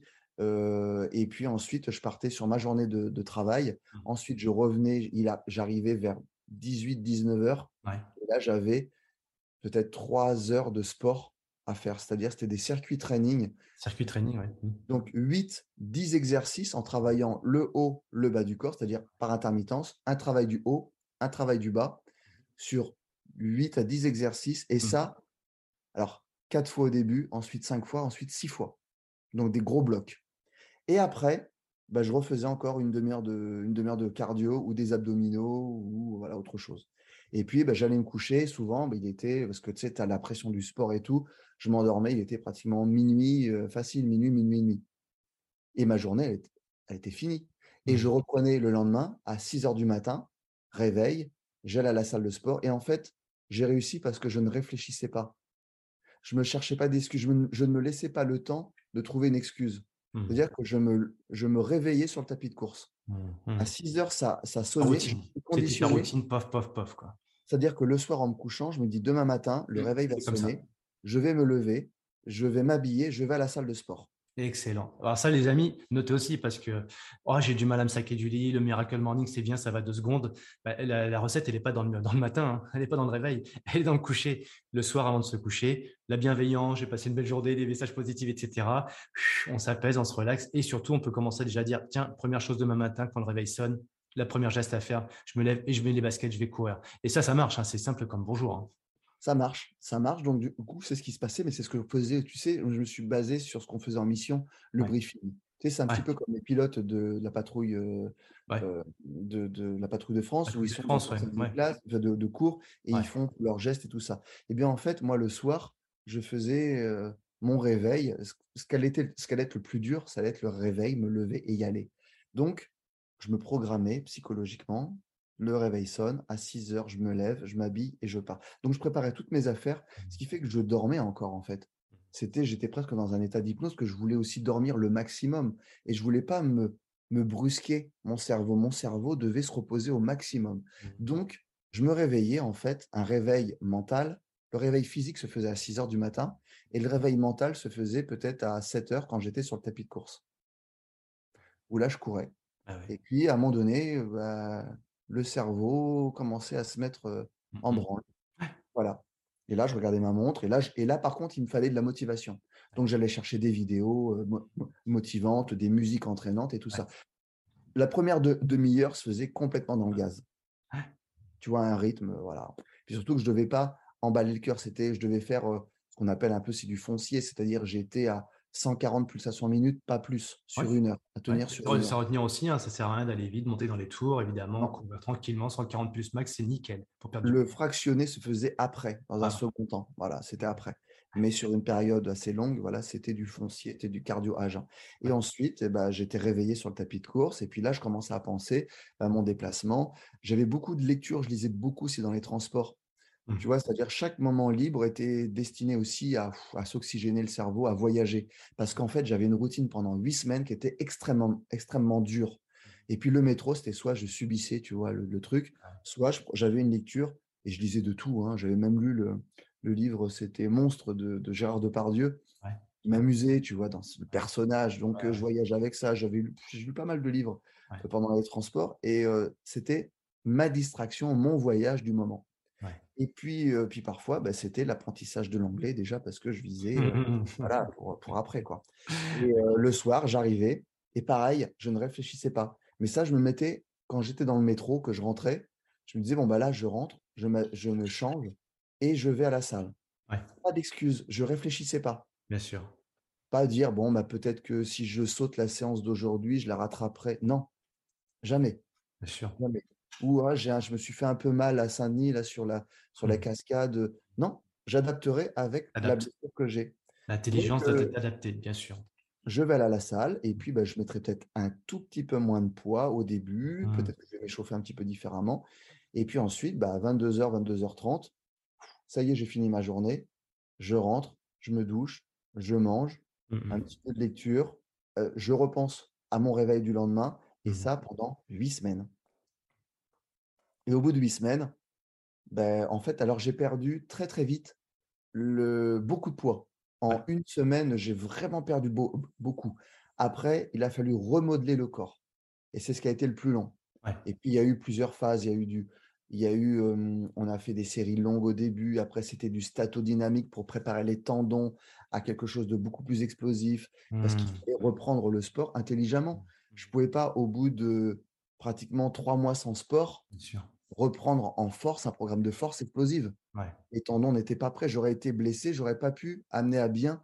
Donc tout ça, c'est de l'intelligence de, où là, on, prend en compte. Moi, c'était Karim Clémenceau, mon coach sportif mmh depuis presque l'enfance, qui me suit, qui m'avait dit attention, ton corps va avoir besoin de se réadapter, les tendons et, tout ça. Donc on va faire du statodynamique qui était, par exemple, sous la barre, tu, développes à moitié, à moitié du chemin. Tu, comptes 4 secondes et après tu donnes une impulsion. Travail voilà, sur le muscle profond. Euh, exactement. Mmh. Donc il a fallu, on a fait, on a fait, j'ai fait pareil beaucoup de d'isométrie, tu vois, pour travailler le muscle en profondeur d'un peu différemment, sans le contraindre. Et, euh, et, voilà, ça a été. Et au bout de huit semaines, bah, j'ai fait la couverture de Karaté Bushido, euh, un magazine qui moi me faisait rêver quand j'étais gamin, tu vois. et, et j'ai pu, avec les abdos apparents, c'était le karaté Bushido de janvier 2018. Je note. Hein. janvier 2018, euh, voilà, Aton, circuit d'enfer pour l'été, nanana. Euh, ouais, c'était janvier 2018. Je, ok. Ah, je regarderai. De toute façon, j'ai les aficionados d'Aton euh, pas très loin de tour de moi, donc ça c'est cool. J'ai les infos. j'ai fait deux fois la couverture de Karaté Bushido. J'en suis, j'en suis content parce que c'est un magazine, tu vois. Ouais, bien sûr. Il y a une référence un peu pour moi. Et, et voilà, et ça a été possible, mais ça a été un gros travail mental et physique. Et, et pour ça, en fait, j'ai souvent visualisé le mmh résultat. C'est-à-dire que tous les jours, quand j'étais dans ma salle de sport, que je levais le t-shirt, que je voyais mon gros ventre, hein, et bien en fait, j'arrivais à, dans ce même reflet qui me reflétait mon gros ventre, et ben je dessinais les abdos. Bien sûr. Je me voyais comme j'étais avant. Et j'ai voilà, dans dans sept semaines, dans six semaines, quatre semaines, cinq semaines. Je serai comme ça. Je savais. Pouvoir de la visualisation. Et régulièrement, je me regardais en photo. Et je dis voilà, c'est ça, dans ça va le faire, ça va le faire. Parfois, parce que parfois j'avais le doute. Mais comme tout le monde, tu vois, je prenais peur. Mais je dis mais oh, jamais je vais y arriver. Hein. Et là, je me laissais divaguer, paniquer pendant une heure ou deux. Et puis après, je disais, bon, il faut que je me reprenne là quand même, de toute Mmh. façon, avec tout ce que je me mets. Et donc, du coup, quand j'avais un doute, bah, je mangeais un petit peu moins pour me rassurer. Je disais, ouais, mais là, je mange trop en fait. Ouais. Mais en me disant, attention, hein, il faut aussi de l'énergie pour Ouais, faire ce que à sûr, faire. hein. Donc, euh, bon c'est toujours une gestion qui se fait, tu vois, c'est du Ah, c'est de l'équilibre. hein, Mmh. Et pour réussir ces objectifs, c'est des Mmh. remises en question en permanence. Le doute est permis. L'échec dans l'exercice, dans la préparation, dans la, la blessure est permise. Elle retarde. Mais tout ça, c'est permis. Si tu n'acceptes pas ça, Ouais. si pour toi, une bah, blessure dans ton parcours fait que tu, bah, pour toi, ça y est, c'est foutu, c'est mort.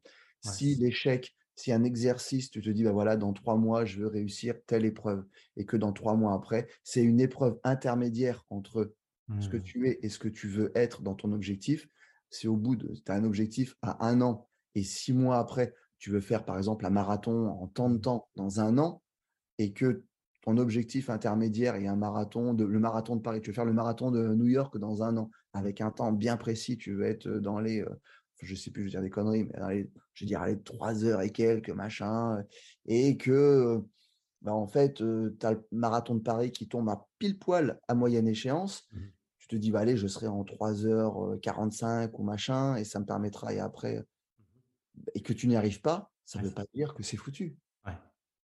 Mais ça veut dire qu'il faut te réajuster dans ton, dans ton, dans le, ton le- objectif. ce- le cerveau prendrait ce raccourci-là, et là, il faut reprendre le dessus sur cette. euh, reprendre le dessus, justement, il va falloir euh, se dire, oh là là, attention, repiloter son cerveau, là, se repiloter son redriver. euh, cerveau ouais, ouais. pour mettre les bouchées doubles, mais intelligemment. Et si Tu tu euh, bah, il faut se remettre au plus vite. ouais. Donc, ce qui veut dire, il va y avoir un repos forcé qui sera obligatoire, et ce qui est le plus dur pour un sportif. Ouais, C'est dire bah, combien de temps il faut pour remettre, et après, à partir de quand je peux commencer à faire de la kiné, pas du sport, de la kiné, Ah, ah.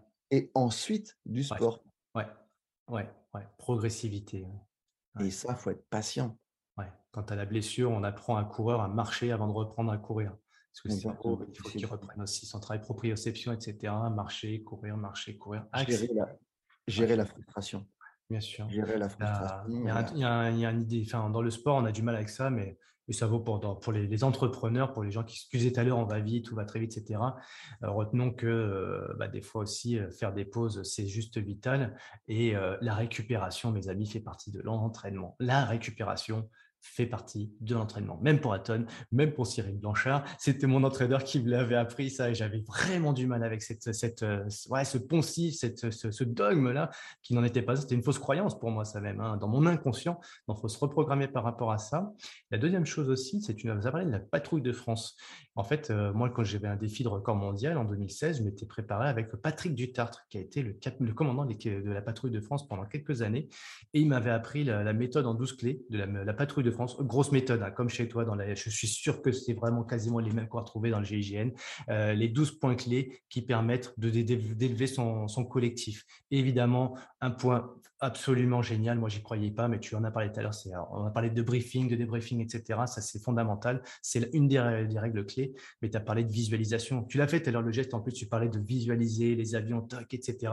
En fait, ce qui vaut pour la patrie de France, qu'on voit aussi dans la Formule 1, quand on voit dans le ski, bah, toi c'est ce que tu nous as dit, je me suis visualisé, je me suis vu moi, etc., avec mes tablettes, etc. Et les amis, on peut croire que la visualisation c'est un petit peu un truc de gourou, euh, mais non, évidemment, bien processé, bien travaillé, euh, comme tu nous l'as enseigné euh, bah, au cours de cet échange, bah, finalement, ça fonctionne bien. Là, ça amène à la détermination, bah, tout ce que tu nous as dit, et se faire preuve d'adaptabilité, voilà, quand il faut, quoi, aussi l'intelligence. J'en parle dans, dans le livre Feral, mon second livre, hein, Ouais. euh, de cette visualisation pour me remettre moi, des cervicales. J'ai été opéré deux fois des cervicales, donc alité deux fois trois mois. Et bah, Oh, check J'ai la même chose. Accident de la route, cervical Ah ouais? cassé, alité, le corset et tout. Et voilà, et j'ai vécu les mêmes expériences que toi. Tu as visualisé? Ah, et en fait, bah, je faisais de, un travail alors, pour conserver, alors j'ai perdu Ouais. les muscles, Ouais. mais je faisais 30 secondes de contraction musculaire Mhm. sur bah, tout ce que je pouvais contracter, 30 secondes de repos. Et je faisais ça sur 10 cycles, tu vois, régulièrement, tous les jours. Je faisais mes abdos comme ça, je contractais Ouais. les abdos pendant 30 secondes. Ouais. Je relâchais. Je respirais 30 secondes. Je recontractais 30-30 secondes. Je faisais ça 10 fois. J'étais crevé à la fin. Je faisais pareil, les biceps. Enfin, je travaillais comme ça et je contractais. Je contractais, je reposais. Ça m'a permis de garder un petit peu. Et puis, sur mes cervicales, je, je prends souvent ce lien, le, le dessin animé Il était une fois la vie. Mmh. on voit les cellules qui se déplacent dans le corps, qui travaillent et tout ça. et en fait, je visualisais, même encore maintenant, hein, ça m'arrive de visualiser, tu vois, le, les cervicales telles qu'elles doivent être de manière idéale, sur le papier. Ça, c'est la mmh. théorie. Je visualise, je sais que les miennes, c'est pas tout à fait ça. Et eh bien, en fait, je me dis que j'ordonne à mes cellules de travailler, de tout faire en sorte, de faire en sorte que je retrouve cet aspect-là. Mmh. Alors, je sais que la prothèse, elle est dessinée comme ça, ce sera mmh. comme ça, et il faut que tout autour, il y ait un, le cartilage se forme, donc j'ordonne à mes cellules de faire ça correctement. je visualise comme si c'était un dessin animé était une fois. Et c'est qui le chef de ton corps C'est toi. Hein? C'est là. Bah ouais. et j'ordonne ça, tu vois, et j'ordonne ça. Et puis, bah, dans ma tête, c'est pendant 10-15 minutes à l'imaginer, visualiser les images des cellules qui viennent se poser, le cartilage qui se forme, que ça tisse, sur, que les tissus, pareil. Alors moi, je me remets très très vite des, mmh, cicatrices. je ah mais pour me coupe. Raison. Et en fait, quand je suis blessé, je me dis, bah là, il faut que je me remette vite. Je visualise en fait, bah, tu sais, comme si on venait, les cellules viennent coudre bah, la, peau qui est déchirée, qui est coupée. Quand a points de suture, j'imagine que tout ça se reconstruit et se soude et que ça devient très, très solide. Mmh et je me remets, et, tu sais, je vais te dire, hein, les, chirurgiens qui m'ont opéré, il y en a eu quelques-uns, tu vois, qui m'ont rafistolé, ils m'ont tous dit que je me remettais très rapidement et qu'effectivement, pour eux, ça venait vraiment de, cette volonté de ce n'est pas ce n'est pas les amis une spécificité d'Aton. Vous pouvez tous nous avons tous ce pouvoir de, de, de, nous réparer beaucoup plus vite que ce que les médecins, médecins nous fait croire parce qu'effectivement le premier docteur de votre corps c'est vous quoi c'est nous. Effectivement cette intention cette visualisation on pourrait croire que bon, bon, bon, le cerveau de toute façon les, neurosciences le prouvent aujourd'hui maintenant depuis quelques années hein, c'est pas de c'est pas de il y, a, 20 ans ce que je vous dis hein, mais ça depuis 5 ans maintenant on le sait maintenant le cerveau, l'induction qu'on a, la visualisation, etc., ça a eu un effet sur ces cellules internes. C'est prouvé aujourd'hui, les amis. Donc, ne vous privez pas de vous réparer plus vite une cicatrice. Par contre, ce que tu nous enseignes à tonne, c'est que ça se fait pas comme ça. quoi. C'est tous les jours régulièrement que tu le faisais et tu visualisais cet exercice-là, tu l'as fait très régulièrement. quoi. Alors, c'est euh, oui, alors j'avais fait, j'avais fait une conférence à Monaco, c'était pour des neurochirurgiens. Euh, qui expliquaient, alors c'était, ils travaillaient avec des, des, espèces de robots maintenant, c'est très, ça, ça, devient très, très, euh, très précis. Hein. Mmh. Et puis moi, j'étais là pour expliquer. Alors, il m'avait donné 15 minutes. Bon, moi, j'avais dépassé le temps encore une fois. en 45 minutes. C'est passionnant. J'avais expliqué euh, qu'en fait, le diagnostic du médecin mmh. n'était pas le bon. Enfin, le diagnostic, si tu veux, sur, sur, sur la suite des événements. Mmh. On m'avait dit que le, voilà, ce serait terminé, ma carrière et tout ça. La première opération était en 2010. J'ai arrêté ma carrière en 2018. J'ai été réopéré en 2017, ce qui prouve que bah, le médecin, quand il m'avait dit que c'était terminé, il s'est mmh. trompé. Et que parfois, le médecin a sa vision, mais que nous, on peut avoir aussi notre propre vision et notre mmh. propre ressenti. Mmh. quand le médecin m'a dit, bon, bah là maintenant, ça, c'est fini, moi, j'ai dit non. J'ai dit non, c'est pas fini. Mais c'était inutile de lui dire. parce qu'il n'aurait pas compris. Il aurait dit, mais le patient, il est, il est, il est, pas net. il croit que. Et en fait, je me dis, c'est à moi de reprendre à mon rythme, d'écouter mon corps, que ma tête guide bien tout, bien tout ça avec raison, mmh. à m'entourer des bonnes personnes qui vont me conseiller, qui vont croire en mon projet mmh. de me remettre sur pied mmh. complètement et de pouvoir retourner à la chute libre, à la boxe et au GIGN à faire de l'intervention. Ça m'a pris pratiquement un an, mais j'ai réussi, hein, entre neuf mois et un an. Mais j'ai réussi. Et une fois qu'on a réussi ça, quand je dis bah, rien n'est impossible, c'est pas que le fait de réussir le GIGN ou de tourner avec Daniel Auteuil, non. C'est aussi sur le plan sanitaire, de se dire voilà, je suis blessé, je suis pas bien au niveau santé, mais je peux me remettre. Et alors après, ça a ses limites. Hein. On m'ampute d'une jambe, elle va pas repousser, hein, ça c'est sûr. Hein. Mais pour moi, c'est un changement de paramètre. Donc il faut l'accepter. Tu vois, la prothèse pour moi était très difficile à accepter. Donc j'ai passé une période très compliquée où j'avais mal en permanence. Mmh.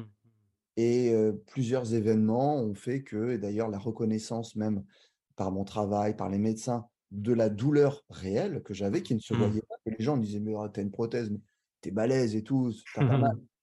Ben si, en fait, j'ai mal. Et cette mmh. non-reconnaissance me faisait souffrir. À partir du moment où certaines personnes qui étaient légitimes à, à mes yeux reconnaissaient cette douleur, et que ça a été écrit qu'effectivement, il y avait réellement un handicap, eh bizarrement, j'ai eu moins mal. Mmh. J'ai moins mal. J'ai mmh. moins mal depuis que dans le regard de certains qui sont légitimes à mon égard, voilà, certains, leur parole n'a aucune valeur. Beaucoup, hein, enfin, depuis, euh, tu vois, cette conversation qu'on a tous les deux, on parle beaucoup de d'ego, de soi, etc. Mais au moins, à chaque fois que tu as, pris des exemples, tu as souvent parlé de l'environnement tu es quelqu'un très réceptif à, ton environnement, les personnes autour de toi. Et effectivement, on a le choix de décider avec qui on veut faire les choses parce que tu l'as dit, deuxième axe, une fois qu'on écoute son corps, reprendre ça de son énergie, quand on a vraiment euh, le côté victime, etc., pour sortir de ça, bah, le deuxième axe, c'est de s'entourer des personnes qui croient en vous, il faut déjà croire en soi, qui croient en vous et qui vont vous accompagner justement bah, dans, votre, dans votre rêve, dans votre projet, dans votre objectif en tout cas. Et là, pour le coup, c'était de la réparation. Euh, et tu as pu sortir de, cette, de cet enfer, entre guillemets, dans lequel euh, ton, ton corset t'avait mis, mais ce n'est pas un objet qui t'a empêché de te remettre euh, sur pied et de retrouver autant d'énergie et de force visiblement. En fait, ce qui se passe quand on parle d'équipe et de personnes de bien s'entourer, ce c'est pas pour les périodes fastes.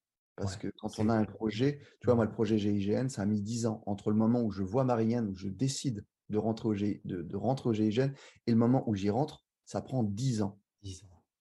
Mais par contre, je mange GIGN, je dors GIGN, tout ce que je fais, c'est GIGN. Mmh J'ai un certain nombre de personnes qui n'y croient pas autour de moi, et mmh. plus le temps passe, plus ils voient que ma transformation mmh. est en marche et que ça peut devenir réalisable. Et en fait, les personnes qui vont te suivre dans ton projet, bon, déjà, il faut les aider aussi dans le leur, c'est un échange. C'est pas égoïste. Moi, j'ai mon projet, vous me soutenez. et puis moi, je ne vous soutiens pas parce que je suis concentré sur le mien. Bah non, mmh. non, ça marche pas dans un sens. C'est-à-dire, c'est une bienveillance qui est, qui est bilatérale. Tu vois, tu vas aider, on va t'aider, c'est un échange. Et en fait, ces personnes-là doivent être là dans tes moments de doute parce que inévitablement, sur 10 ans de projet, il y a des moments où tu as envie de tout plaquer. Et tu dis, mais non, en fait, c'est pas fait pour moi. Et c'est mmh. là les personnes qui vont te dire, hé, hé, hé, c'est ton projet. Pourquoi tu l'abandonnes là? Mmh Je suis pas, j'y crois pas, machin. Non, non, non, non. Tu, tu, tu, mmh vas faire quoi Tu n'as pas fait tout ça pour rien. ben voilà, tu n'as pas fait tout ça pour rien. C'est 5 ans que tu le prépares. Euh, mmh. Il te reste encore peut-être 5 années à faire. Ben, reste dessus. Tu vas y arriver. Tu vas y arriver.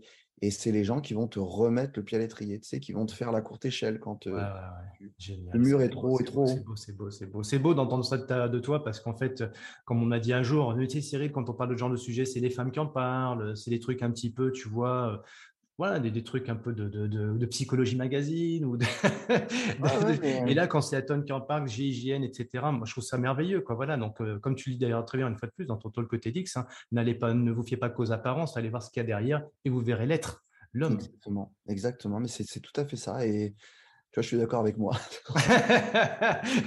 Écoute, Axton, je suis vraiment, vraiment euh, ravi de cette conversation qu'on a eue tous les deux. Euh, tu sais, en général, moi, les conversations que j'ai, c'est moi qui, les, mets l'initiative, qui vais vers les gens et tout. Et là, pour le coup, bah, je vais dédicacer, enfin, dédier en tout cas cette conversation qu'on a eue tous les deux à une personne. C'est Benoît. Euh, Benoît qui m'a. Voilà, on, parle de réseau, la puissance du réseau. Bah, c'est vrai que des fois, des ponts. Moi, je fais des ponts. J'aime bien faire des ponts pour moi et les autres personnes ou entre les personnes. Bah, là, pour le coup, pour une fois, je me suis laissé aller à me faire porter par quelqu'un qui m'a dit écoute, Cyril, ton talk TEDx, il m'a beaucoup marqué, il m'a ému, il m'a mis dans une dynamique, bah, ça m'a beaucoup rappelé celui d'Aton. Et là, je suis allé voir Aton, je ne te connaissais pas, et c'est grâce à Benoît qu'aujourd'hui, je suis, me sens très connecté avec toi, euh, très heureux d'avoir eu cette conversation. Euh, et qu'est-ce qu'on peut te souhaiter pour la suite, Aton Parce que tu as un voyage à court terme, mais après euh, le, projet d'acteur. Mais finalement, si on allait au-delà de ça, après, ce serait quoi le, rêve d'après l'acteur? Ah, Alors là, tu sais, j'annonce beaucoup, hein, parce que. Là, tu diras pas. Là, je ne le dirais pas parce qu'il y a une autre dimension, mais effectivement, après acteur, il y a Il y a un après. Il y a un après. Il y en a un, voilà, c'est génial. Il y en a un parce qu'il y en a toujours quelque chose, le surrêve en en gros. Voilà, non, ce qu'on peut me souhaiter, c'est déjà d'avoir des films, euh, des films dans, dans, ce que moi j'attends, avec porteurs de messages, mmh, euh, mmh. voilà, des, des, choses un peu un peu profonde, enfin profonde, sans mmh, vouloir dénigrer le divertissement. On a besoin de Bien sûr. Mais je ne suis pas que dans le divertissement. Euh, tu sais, quand je fais une conférence, je dis aux personnes qu'il y a trois grilles de lecture.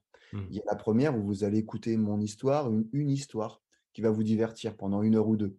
Ensuite, il y a la deuxième grille de lecture qui va être, vous allez comprendre que moi, j'ai mis en place certaines choses pour arriver. Et puis, ça va faire appel à, des, à des process voilà, qui vous parlent et puis ensuite, la troisième grille de lecture, c'est vous avez compris les process, mais vous allez les adapter à vous. C'est-à-dire que vous allez prendre, vous avez vu mmh. clairement comment moi j'ai fait, mais vous allez adapter pour vous. Donc, c'est un travail, en fait. Le premier n'est pas un travail. Tu regardes. On consomme. Tu regardes passer le train, quoi. Voilà. le deuxième, c'est tu, tu comprends qu'il y a quelque chose. Mais voilà, c'est intéressant. Bah, j'ai compris qu'il y avait. Et puis le troisième, bah, tu vas travailler, tu vas prendre ta feuille et ton crayon et tu vas le. Et là, là, ça, et là, c'est pour moi, c'est là où je me dis, j'ai pas perdu mon temps. Et pour un film, en fait, pour les films que j'ai envie de faire, c'est ça. C'est il y, aura le divertissement, mais si la, majorité du public peut dire ça a changé quelque chose. C'est ce que tu me parlais de Jean-Paul tout à l'heure, qui a 45 ans, qui me croise dans un aéroport et qui vient me voir. C'est que lui, en fait, il a adapté à lui, qu'il est parti au Maldives. Exactement. Voilà. Alors, si je peux arriver à ça avec quelques films, et eh ben, ce sera déjà gagné. Et puis après, euh, j'ai ma petite idée et on verra. On verra. C'est bien, il faut laisser un peu le teasing, tu vois. Écoute, merci, merci infiniment, Anton. Et puis, bah, je pense que je suis pas le seul à te remercier. Tous ceux qui vont écouter ou qui vont visionner euh, cet échange, en tout cas, euh, n'hésitez pas. Vous pouvez mettre un commentaire. Vous pouvez évidemment aller suivre Anton sur ses réseaux. Vous pouvez me demander à moi euh, quoi que ce soit, pas tout, mais en tout cas quelque chose qui peut, que je puisse vous apporter, en tout cas de façon objective et de façon, voilà, pour vous apporter, vous apporter un nouvel clé, un nouvel élément pour développer dans votre, bah, dans votre entrepreneuriat, entrepreneuriat personnel, votre entreprise personnelle. Ce sera avec comme tu l'as dit, on, fait, on, fait, on apprend par cœur, et ben ce sera avec bon cœur qu'on le fera avec vous. merci à Ton et, au plaisir de te recroiser sur de nouvelles aventures. Bah, merci beaucoup à toi, Cyril. Moi, je me vois déjà en train de voir un Netflix avec Aton et tout. ça va être génial.